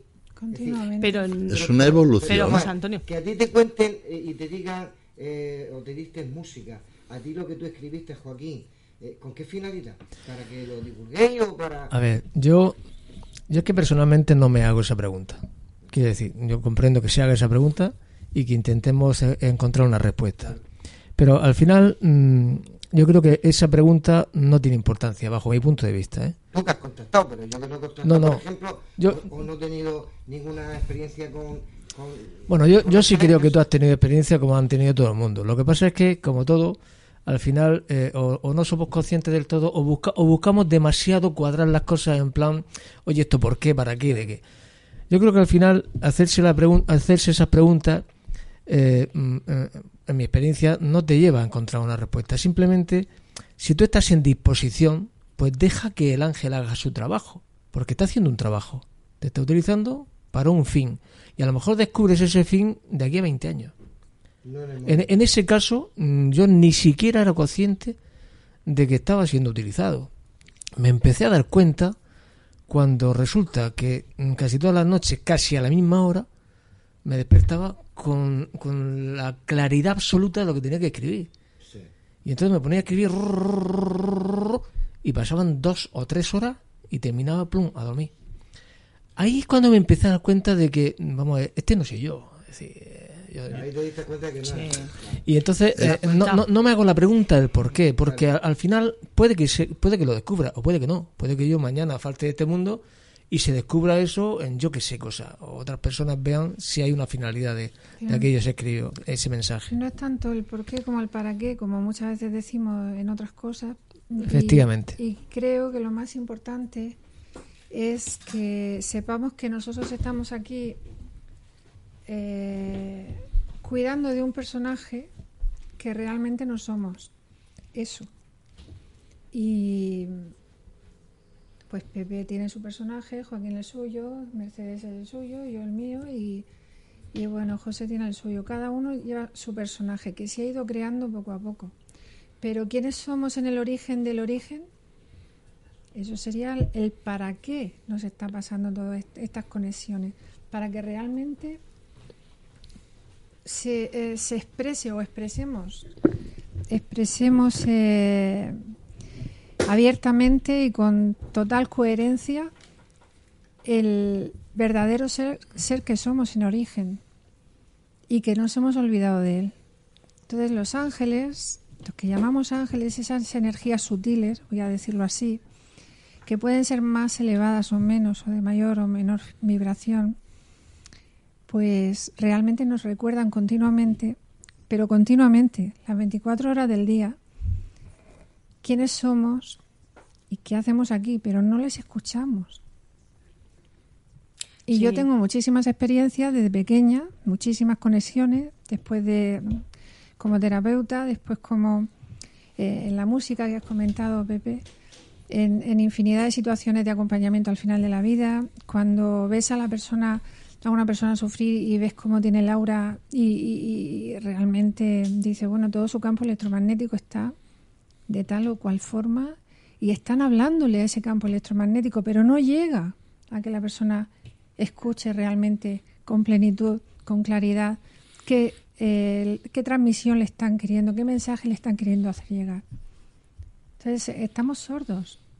Desde luego. Estamos desconectados en el sentido de que aunque por mucho que quieran conectar con nosotros, que estamos a su servicio, que estamos, bueno, a su servicio, al servicio, no al servicio de los ángeles, entiendo yo que es al servicio de algo mucho más allá, mucho más trascendente, mucho más evocador y, original, con mayúsculas, pues mm, somos nosotros que nos apegamos y nos hacemos cerrazón con el personaje que llevamos. y entonces nuestra mente está centradito ahí y, no nos deja ni pie ni pata. Diciendo, o sea, mm, respondiendo a, ti, date cuenta que ella ha dicho que cada uno pues eh, se monta su, su, altar, su esto, sí, hay gente que lo hace. Pero nadie ha inventado nada de lo que está inventado. O sea, todo es una continuación de lo que hemos visto. Quizás Freud tenía razón. Bueno, no lo sé, no lo sé. a, mí es indiferente lo que piense. Pero yo necesitamos, si quizás necesitamos un ángel entre comillas para estar nosotros seguros. No, creo. No. Yo creo que ella eh, lleva la razón. Hay muchísimos ángeles a nuestro, nuestro alrededor. De hecho, eh, tenemos eh, el Apocalipsis, nos habla de que hay millones de millones millones de millones y que están a, están a nuestro alrededor continuamente nos sale lo que pasa es que lo que ella dice como no estamos receptivos como estamos ocupados con el móvil con esto con lo otro y cuando no habían móviles también y cuando no había televisión pues ni radio el ni el que te he contado de mi bisabuelo ahí no había móviles ni televisor. Mi bisabuelo era una persona normal de condición humilde. Esta persona no, no estaba eh, en meditación ni en nada. y, esta persona tuvo ese contacto. O sea, cualquier persona corriente y de lo más moliente. Pueden actuar. Es decir, eh, estamos diciendo que te pueden mm, dictar un, libro. sí. sí, un libro entero, ¿eh? Y escucharlos. Sí. Pero pueden eh, interactuar eh, de tal forma que no se oiga, pero que, que, que obligue a personas, por ejemplo, a quedarse dormidas. Y tanto. A ver, en mi, caso, por ejemplo. Mira, o que, no, o que no se levante. Bueno, porque el hecho de quedarse ahí. Un, segundito. Yo quizás, a lo mejor, yo eh, puntualizaría lo que tú quieres decir, que se llamaría el estado de vigilia. Mm es un estado que no hay ni nada arriba ni nada abajo, es un estado neutro donde la mente no controla. Sería es el En un Correcto, Y ahí es donde realmente pues, nosotros... Pues, dicho, dicho eso, como tenemos a una compañera, lo dicho porque ah, tiene un, caso que, me gustaría que esta noche lo oyeran los, los oyentes y, vosotros que estáis aquí. Ana, no sé si me estás oyendo. Hola José, ¿qué tal? ¿Cómo estáis? Pues aquí estamos no peleándonos porque esto nunca es una pelea, siempre es un es un es un coloquio entre amigos, como yo digo. Pero mira, hablando esta noche de ángeles y, y de si tal, vez podemos contactar con ellos, eh, yo he hecho la primera la, una pregunta y es que si realmente aparte de hablarnos o, inducirnos a que escribamos algo, si realmente pueden actuar sobre las personas. A mí me gustaría que contaras eh, la experiencia que tú tienes sobre estos ángeles. Bueno, pues mira, en primer lugar, buenas noches a todos, a los amigos, a los compañeros que estés allí. Buenas noches, y a los que nos oyen. Eh, yo puedo contar muchas historias, mm, y eso, pero creo que lo mejor es contar una personal. Eh, la que a continuación sigue ocurrió el 17 de agosto de 2017. Eh, mi marido y yo salimos en viaje, de viaje de Murcia para Bilbao, y al mismo tiempo, muy temprano por la mañana, al mismo tiempo salió mi hija con unos amigos destino a Barcelona a un piso de estudiantes de uno de los amigos que iban, iban de turismo. Y me dijo, mamá, en cuanto lleguemos, eh, nosotros, aunque sea un bocata, nos cogemos y nos vamos a la Rambla y a pasearnos por ahí a hacer turismo. Estaba previsto que ellos llegasen más o menos al piso del chaval pues sobre las 4 de la tarde o así. Pues fíjate, todos sabemos ese día lo que ocurrió en Barcelona. Pues sí, por desgracia. si no, os, hago, os hago memoria, fue el día de los atentados. Íbamos escuchando la radio en, el de viaje, ¿me oyes? Sí, sí, perfectamente, estamos escuchándote y, y, empezamos a oír las noticias en directo de lo que había ocurrido en Barcelona. Madre Imaginaos. Y yo estaba muy nerviosa porque yo sabía que, mi hija iba a estar ahí con los amigos. Claro. A continuación, pues lo que lo normal es gran preocupación, gran susto, llamarla por teléfono. No me coge el teléfono, no me coge el teléfono, muy nerviosa, muy asustada. Llamé a la amiga y llamé a otro amigo que de los que iban, pues son los tres teléfonos que yo. Sí, que los tres teléfonos y contactos que tenías para llamar. Sí, el de mi hija y el de del otro estaba. Conozco a la madre de una de las chicas, pero tienen, tenían entre 19 y 20 años todos pero yo tampoco quería alarmar a la madre de la otra. Claro, claro. Estaba muy asustada, muy preocupada. Fíjate que Pepe dice, ¿qué hacemos? No paramos, tiramos para Barcelona directamente. O buscamos a alguien que nos lleve, un avión o algo. Y en ese momento nos sentí una paz y una tranquilidad después de la locura, de todo el nerviosismo, la gran preocupación. De repente sentí una gran, una profunda relajación, una tranquilidad cerré los ojos y de verdad que sentí, que sentí, vi pues esos seres de, energía, no sé si es un ángel, para mí de luego era un ángel. Para ti, para ti era un ángel. Para mí es eso, sí, que son los ángeles y al cabo los intermediarios entre lo divino y lo humano. Y yo sentí esa voz que me calmaba, sobre todo la paz y la tranquilidad tranquilana, que están durmiendo la siesta. Madre mía. Y yo me quedé tranquilizada y digo, bueno, tranquilo, vamos a seguir. Y al rato, rato, rato, pero al rato que serían ya más o menos a seis y media o más. Sí. Mi hija nunca ha dormido la siesta. Adolescente que duerme la siesta, no sé. ¿Y en Barcelona? Pues como que no. Claro, y además que iban con muchas ganas y es que iban a estar dos días nada más y van a hacer turismo a tope. Se despierta mi hija, se despiertan todos y le lo que me, llama inmediatamente, mami, no te preocupes, no te preocupes, nos hemos despertado ahora mismo todos y todos teníamos muchísimas llamadas. Claro, que ha pasado. No te preocupes. Dice, mira, fíjate que hoy es el día que lo cuento y tiemblo y todo, ¿eh? Me lo creo. Em, lo que ocurrió es que estaban hablando, se iban a preparar un bocadillo, ni siquiera iban a comer en la casa porque querían irse cuanto antes a la rambla, que llega a las cuatro. Y me dice, mira, no sé lo que nos ha pasado. Dice, nos hemos puesto a hablar y hemos ido cayendo en la cama, en el sofá, en el sillón y algunos están en el suelo. Qué fuerte. pero todos luego tuvo ocasión de, de preguntar y hablar de esto con dos de las chicas que iban con ellos. Y me decían lo mismo. Dice, no era nuestra intención dormirnos, pero nos fuimos callando, estábamos hablando, riéndonos, pasándolo bien, y poco a poco nos fuimos durmiendo todos. Qué fuerte. Sí, sí, que ya claro. Entonces, eh, ¿crees que crees que fue ese ángel, no, el que, el que lo durmió?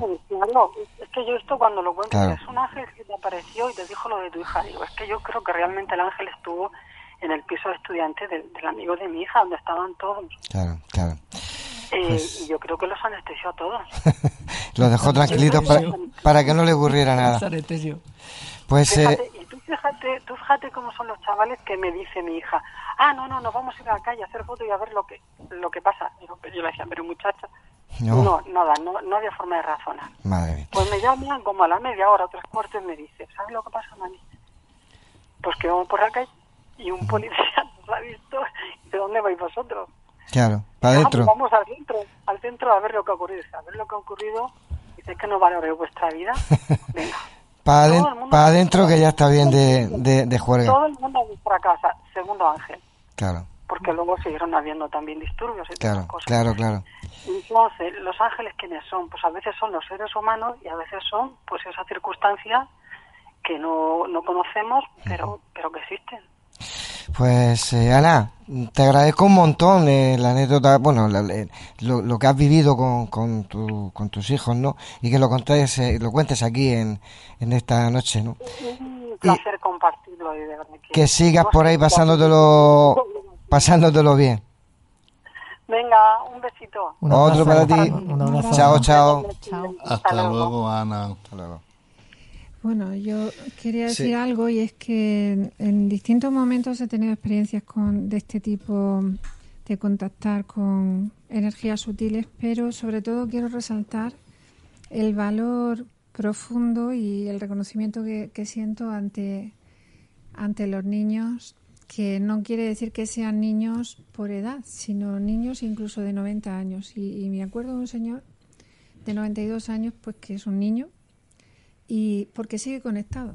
en este sentido lo digo. Sigue conectado, continuamente conectado.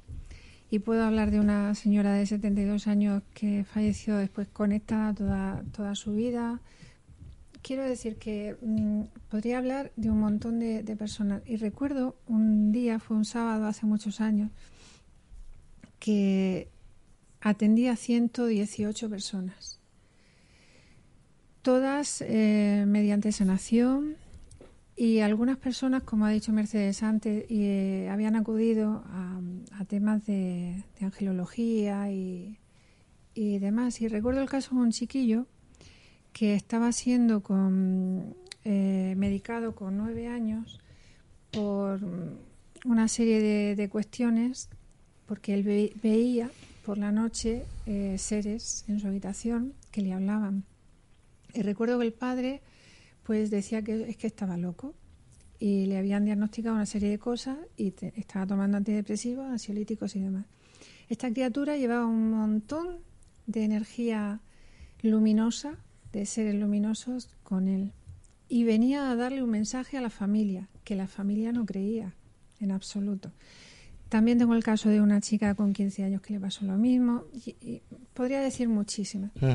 Pero a colación de lo que ha comentado Ana, nosotros, Joaquín y yo, tenemos la experiencia, que si acaso algún día la podríamos contar porque es bastante larga, de la presencia de un ángel. A lo largo de nuestra vida nos han sucedido muchas cosas, pero es que ese día fue tremendamente significativo porque un ángel salvó a nuestra hija de casi una muerte anunciada. Entonces, ya digo, no lo voy a contar ahora, pero fue cogida así, por, así decirlo, por los pelos y está viva por, por esa cuestión. Y a quien le llegó ese ángel fue a Joaquín, tengo que decirlo. Y, bueno, pues podríamos, hay muchísimas anécdotas, pero sí que quiero resaltar y termino que mm, no todo el mundo que va a terapia angélica se deja las terapias eh, ortodoxas, o sea, las, convencionales del médico de familia o si tiene un cáncer de oncología o lo que sea, no, no se deja la quimio y demás, todo el mundo no lo hace.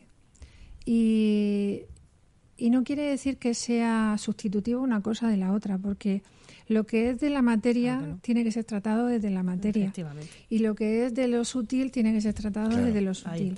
Y la combinación de ambas mm, técnicas, terapias o de todas las terapias posibles conforman el todo que es de lo que se trata, de que haya una, mm, un enfoque holístico desde el totus, eh, que somos todos, y desde ese origen que, al que pertenecemos podamos hacer una confluencia de terapias.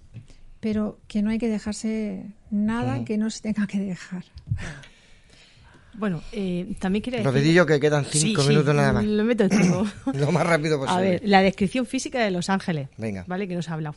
Que de esto también. No puedo contarlo por mí misma porque yo no los he visto, pero eh, sí que eh, lo que yo he escuchado llevan una túnica blanca. Esto viene también en Hechos, en la Biblia. Lleva, dice textualmente, vestiduras blancas. Eh, las descripciones que yo he escuchado son una especie de túnicas blancas, ellos llevan los cabellos rubios muy largos y tienen los ojos azules o muy claros. Y el aspecto pues sería pues un hombre joven, andrógino, pero su aspecto es joven. que no tienen edad. Que no tienen edad. No existe la edad en ese no la edad. y, otra, cosa, hacen, eh, hacen una especie de, ¿cómo se diría esto? Eh, una bendición, la bendición de los ángeles, donde yo, lo que yo he escuchado, ¿eh? ¿eh? ponen las manos así. Con las palmas hacia arriba. Con las palmas hacia arriba.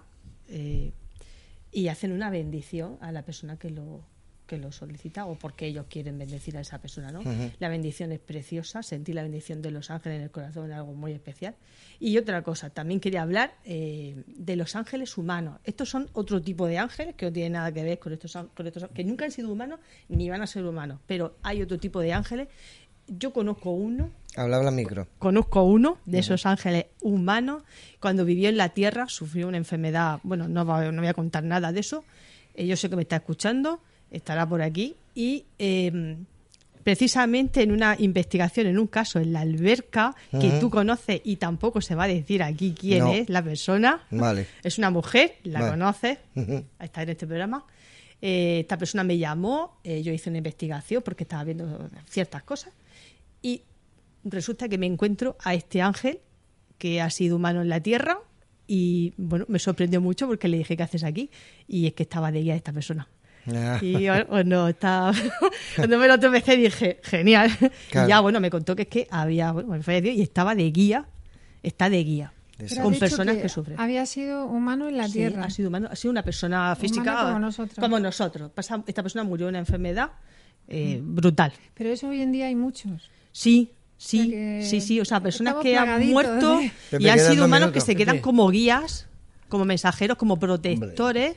Incluso este que digo yo, este que digo yo, salvó a una persona de ser atropellada y esta persona escuchó su voz. Pero cuidado que los ángeles no siempre están salvando. Yo podría contar no, no, no, siempre no están salvando. De, un ángel que anunció la muerte de una persona para que la familia hiciera una rectificación en una cuestión de herencia y, esperó tres meses a, a, que falló, o sea, a producirse la muerte. Tiene varios, varios Tiene varios oficios. Hay muchísimas eh, proteger, anunciar. Pepe, muy rápido, te queda un minuto. Acompañar en las distintas etapas de la vida. Bueno. Yo creo que estamos locos. Un minuto, Paco. Hombre, para Pepe, para decir eso no necesita un minuto. Has dicho un minuto, pues mira, yo más, más breve todavía. Yo diría. Estamos hablando de las túnicas y los arcángeles o serafines que lo vienes que no llevan nada. Ah. ¿Qué hacemos ahí? Yo estoy, de acuerdo con Pepe con lo, de, con lo de la locura, pero bendita locura. Sí, sí, porque si es, estamos de acuerdo. Si, es, ¿eh? si es la que nos hace estar en ese espacio que él dice de, mm. de no conciencia o de vacío, donde los, las energías angelicales conectan con nosotros para un mayor fin y un mayor bien, Mm. para la humanidad y para y para todo lo existente, bendita locura. Estoy ahí, ¿eh? Bienvenida sea, Porque soy un instrumento también utilizado. Pues eh, yo creo que esta noche, yo creo que se ha hablado de todo un poquito. Espero... Tú eres una pala. Espero... Vale, que ya hemos terminado, ya no hay más tiempo. Espero que se haya aclarado un poquito todos los temas. Sé que queda para dos o tres programas de hablar sobre, sobre Los Ángeles, porque ha quedado mucho en el tintero y a mí personalmente muchas preguntas. Pero bueno, Antonio ya ha llegado, ya ha llegado, ha cogido su sitio, ha echado, ya está, ya es como siempre. Venga, ven, dime, Pepe. ¿Y por qué llevan alas? Y pues, para que no se caigan, para que puedan volar. No existen las alas. Para que puedan no volar. Las alas. No existen las alas. ¿Estáis escuchando? Ya, oigo la música, pues hasta aquí hemos llegado. Pues hasta aquí llegamos, así que muchas gracias a todos vosotros por haber estado aquí esta noche con nosotros, a María, a Mercedes, a Joaquín, Pepe, José Antonio que lo ha llevado. Gracias por este ratito tan ameno y a todos nuestros oyentes por aguantarnos. Pero dale que nos vamos. Pues toda la información del programa la podéis seguir por nuestro Facebook, Nemesis Radio, por nuestro Twitter, arroba Nemesis Radio 1. Tenemos un email, Nemesis Radio Murcia, arroba gmail.com y tenemos un canal en YouTube, Nemesis Radio. Por todas nuestras vías de contacto podéis dejarnos vuestros mensajes con cualquier cosa que queráis contarnos. Recuerden, Nemesis Radio todos los sábados a partir de las 21 horas en Radio Inter Murcia 102.4 de la FM. En redifusión también nos podéis escuchar, que es el jueves siguiente al programa, la madrugada de jueves a viernes de 1 a 3. Y ya sabéis, pues eh, por nuestra página web en directo de cualquier lugar del mundo, www.lainter.es y ya sabéis nuestros podcasts, cada vez que queráis, desde cualquier lugar del mundo, en el momento que queráis, acceder a ellos y si podéis dejarnos algún mensaje de cuál es el programa o el tema que más os gusta.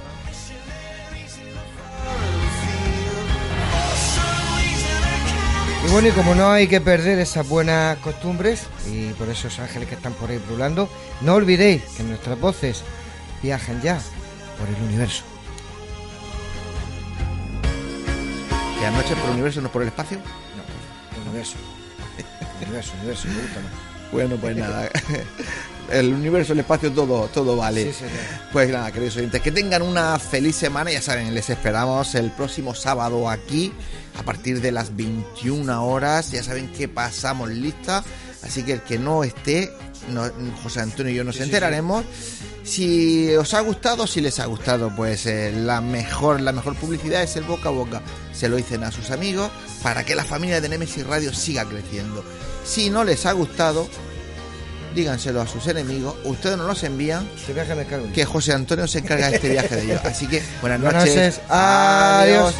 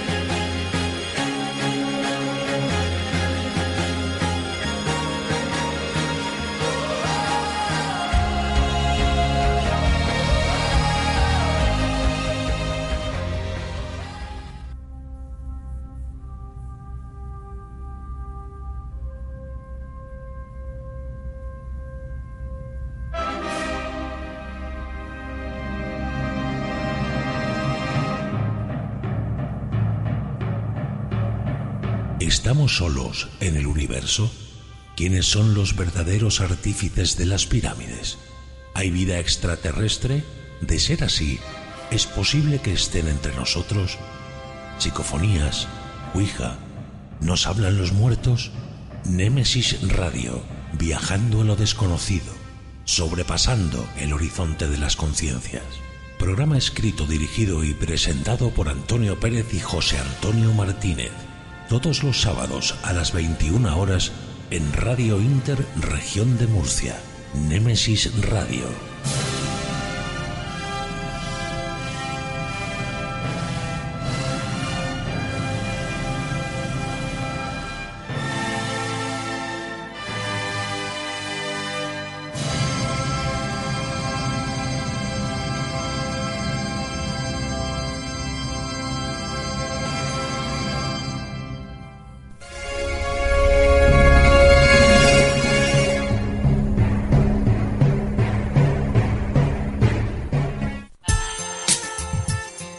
Nuestra emisión por internet a través de www.lainter.es o descarga nuestra app o aplicación para móvil a través de Play Store. Búscanos como Radio Inter Murcia.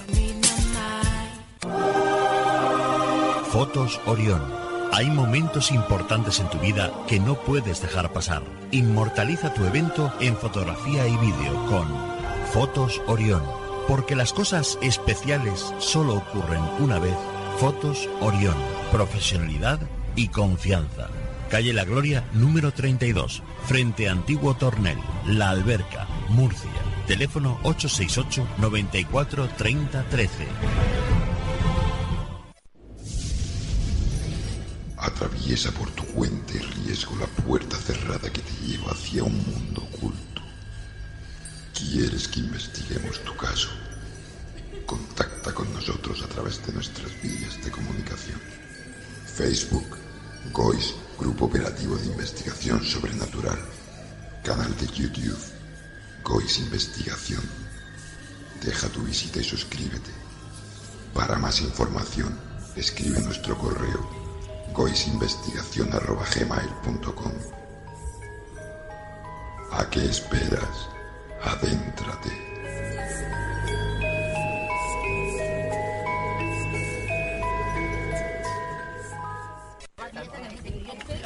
Nemesis Radio. Nemesis Radio. Nemesis Radio. Nemesis Radio. Nemesis Radio. Nemesis Radio. Nemesis Radio. Nemesis Radio. Radio Inter. Actualidad, debates, entretenimiento, cultura, salud Deportes. La información que querías en la radio que esperabas.